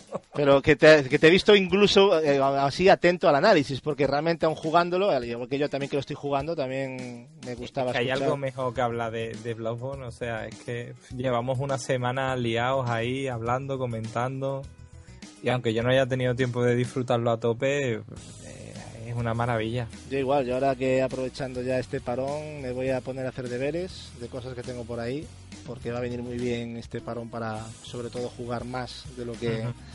Porque eh, es que no, no, no, no, no da tiempo a todo, no da tiempo a todo. Esto de los podcasts es mi esclavo, yo el que haga uno que algún día pues que se entere de lo que es, porque esto ya consume mucho tiempo. Evidentemente jugamos para hacer el podcast, porque si no no tendría sentido. Aquí ver YouTube, pues, pues oye, cada uno que haga lo que quiera. Pero, pero eso A mí ya- me gusta más jugar a mí también, pero bueno, siempre hay de todo, ¿no? Hay gente que con y, YouTube- comentar las cosas de manera sana con mis colegas y eso. Efectivamente. Pues nada, Julio, supongo que en la segunda temporada, aquí, en la tercera, aquí al pie del cañón, ¿no? También. Pues Yo creo que sí, ¿no? Lo digo yo, no sé. Nos lo pasamos bien, ¿no? Por ahora no hay, no hay otra, otra cosa mejor que hacer, ¿no? Bueno, sí la hay, pero... Bueno, me refiero. Sí, hombre, pero después o antes o no sé si durante. Durante- Durante, Con bueno, mute. con mute y tal. Así que nada, gracias por también por todas estas, estas dos temporadas, que ha sido un placer compartirlas contigo y, y te esperamos en la tercera. Vamos allá. Eh, Edward, también a ti. Hola, hola. Después de este pedazo que te has vaciado con este Bloodborne que lo llevabas dentro para escupirlo aquí a la audiencia, ¿no? Eh, Era- Gran, gran análisis, por cierto. Muchas gracias. Eh, pero se nota que te lo has pasado bien, ¿eh? 47 horas. Tanto tú como Marcos. Mar- Marcos, mira, hasta Marcos se lo... Bueno, tú lo has disfrutado de una manera tal, pero Marcos ha- le ha dado de horas que no era normal. O sea, yo... Lo de Marcos eh, fue algo que... A, mí me ha sorprendido mucho, Sí, eh, Marcos le ha pegado una, una, le ha pegado una, una paliza. La Semana Santa farmera. Sí, sí, estaba farmeando. Y, so- y sobre todo esto de, de descansar. Oye, he, he descubierto que la mesa de la oficina es un buen sitio para descansar. Joder. Ay, Qué tío. Así va el país. Así va el país, Marcos. No te da vergüenza. Farmeando. Ese, ese nivel de jugadores que tenemos en España. Muy bien va el país. Pues nada, Edward, eh, pf, lo mismo te digo, gracias por estas dos temporadas aquí. La verdad es que ha sido un placer tener. Siempre da gusto tener, ya no solo como amigo, sino como un tío que, que juega, disfruta y sabe de lo que habla, que eso siempre siempre gusta, ¿no? Ah, el placer es mío, Gatsu. Y bueno, yo ahora Bloodborne lo voy a aparcar. Y como Barry no ha parado en el análisis de alabarse a sí mismo, pues me ha metido hype y seguramente me empezará el Revelations 2. Hubo un Y momento, hubo un momento del, del análisis que, que dijo que dijo el, el Julio lo del Parry y dije yo coño otra vez Barry tío dije otra vez Barry tío O sea, digo, es que ha sido no, no, lo- no lo troleé pero me acordé ahora digo yo lo del Parry y yo Barry Ha sido su podcast. ha sido ha sido el podcast de Barry aunque no nos podemos despedir de él. Bueno que eso Edward que te, te- también te esperamos la tercera temporada me imagino no no Aquí tienes otra cosa que hacer desgraciado así que por aquí estarás. Eh, bueno, eh, Marcos, también encantado, macho, encantado de tenerte aquí estas dos temporadas y un placer ya no solo hablar contigo de videojuegos, sino jugar, porque sí que la verdad nosotros estamos más jugando juntos, ¿no? Se nos da, Sí, nos lo, pasamos, nos lo pasamos bien, nos Nos juntamos pasamos. y también matamos zombies o, o lo que eso nos eche encima. Eso, sí, eso, eso también gusta, ¿no? De vez en cuando pegarte una, una de Diablo 3, yo que sé, de, pues del Dying Light o... El cooperativo hace amigos, ¿no? El Ahí Borderlands. está. También. El también. Borderlands, que esa va a ser una partida de cuatro jugadores que vamos a a liar la parda ahí. que No, nos vamos cuatro, a- cuatro jugadores, no, cuatro, cuatro auténticos gañanes. Sí, sí, bueno, bueno, nos lo vamos a pasar Ah, bien pero- y igual hasta lo grabamos y todo, fíjate. O sea, que ya veremos qué hacemos ahí, porque vamos a montarnos ahí una partida que, que vamos. Con, con melodía de Rafael Acarrá. Bueno, ahora- de- bueno, explota, que ahora explota. Ahora nos vamos a, nos vamos a echar un, un- un tiempecito así para, para relajarnos, para descansar un poco y recargar pilas. A ver si, si también me saco tiempo, porque tengo un juego que me recomendó mucho, mucho Capi. Y, y la verdad, cuando Capi me, me recomienda un juego de puzzles, como dice nuestro compañero, yo, la- yo creo, sí. Voy a sacarme tiempo. Ahora, No. ahora que tengo tiempo y, y- y ya acabé grandes juegos, creo que el juego que me dijo Capi del Capitán Toad, yo creo que ya. Llegó la hora de la seta, ¿no? Muy bien. Sí, sí, a ver. Bueno, el a- a champiñón. mí- A mi Capi normalmente siempre me, re- me recomienda buenos juegos. Que- Troleando voy, Sabes que no fallo. vengo. Sabes que no Ca- fallo. Capi te lo recomienda a ti para que no lo juegue él, o sea que es un tío con... Para que se lo cuente, para Claro, que se para lo que cuente. se lo Criterio. cuente, exactamente. Capi está deseando que le cuentes, eh, es un tío que, que te está cediendo el honor. Bueno, ¿no? pues yo, yo le hago el análisis privado. Bueno, pues nada, chavales, pues hasta aquí hemos llegado eh, desde el equipo de Punto de Mira que formamos eh, bueno, durante estas dos temporadas. Queremos agradeceros a todos por la, pues el haber estado ahí constantemente, siempre apoyándonos. eh, normalmente, ¿no? Evidentemente siempre hay gente pues que pues que no estará de acuerdo, pero tampoco podemos pretender eso. Lo que sí hacemos es las cosas desde la más sensatez posible y, y nos podemos equivocar, pero yo creo que haciéndolo así, yo creo que es como se deben hacer las cosas y de, de otra cosa no nos podrán tachar. Decimos lo que pensamos y bajo nuestro punto de vista y experiencia y sobre todo si falta el respeto porque últimamente la red está plagada de, de gente irrespetuosa. Eh, chavales, vamos a despedirnos. Gracias a todos y nos vemos en la tercera temporada que menudas sorpresas que os vamos a tener, no os lo vais ni imaginar. Un saludo Luego. Dios. Dios, Chao. con el Capitán Toa, el Capitán Toa. al capitán. Ah, Todas, poneros a jugar jugar, ya, jugar todas al capitán, ¿no? No le hagáis bullying a Toa. que se ponga a jugar. ¿Qué hace la gente escuchando esto? Que se ponga a jugar, que se ponga a jugar ya. Con, con sus consolas de labriego.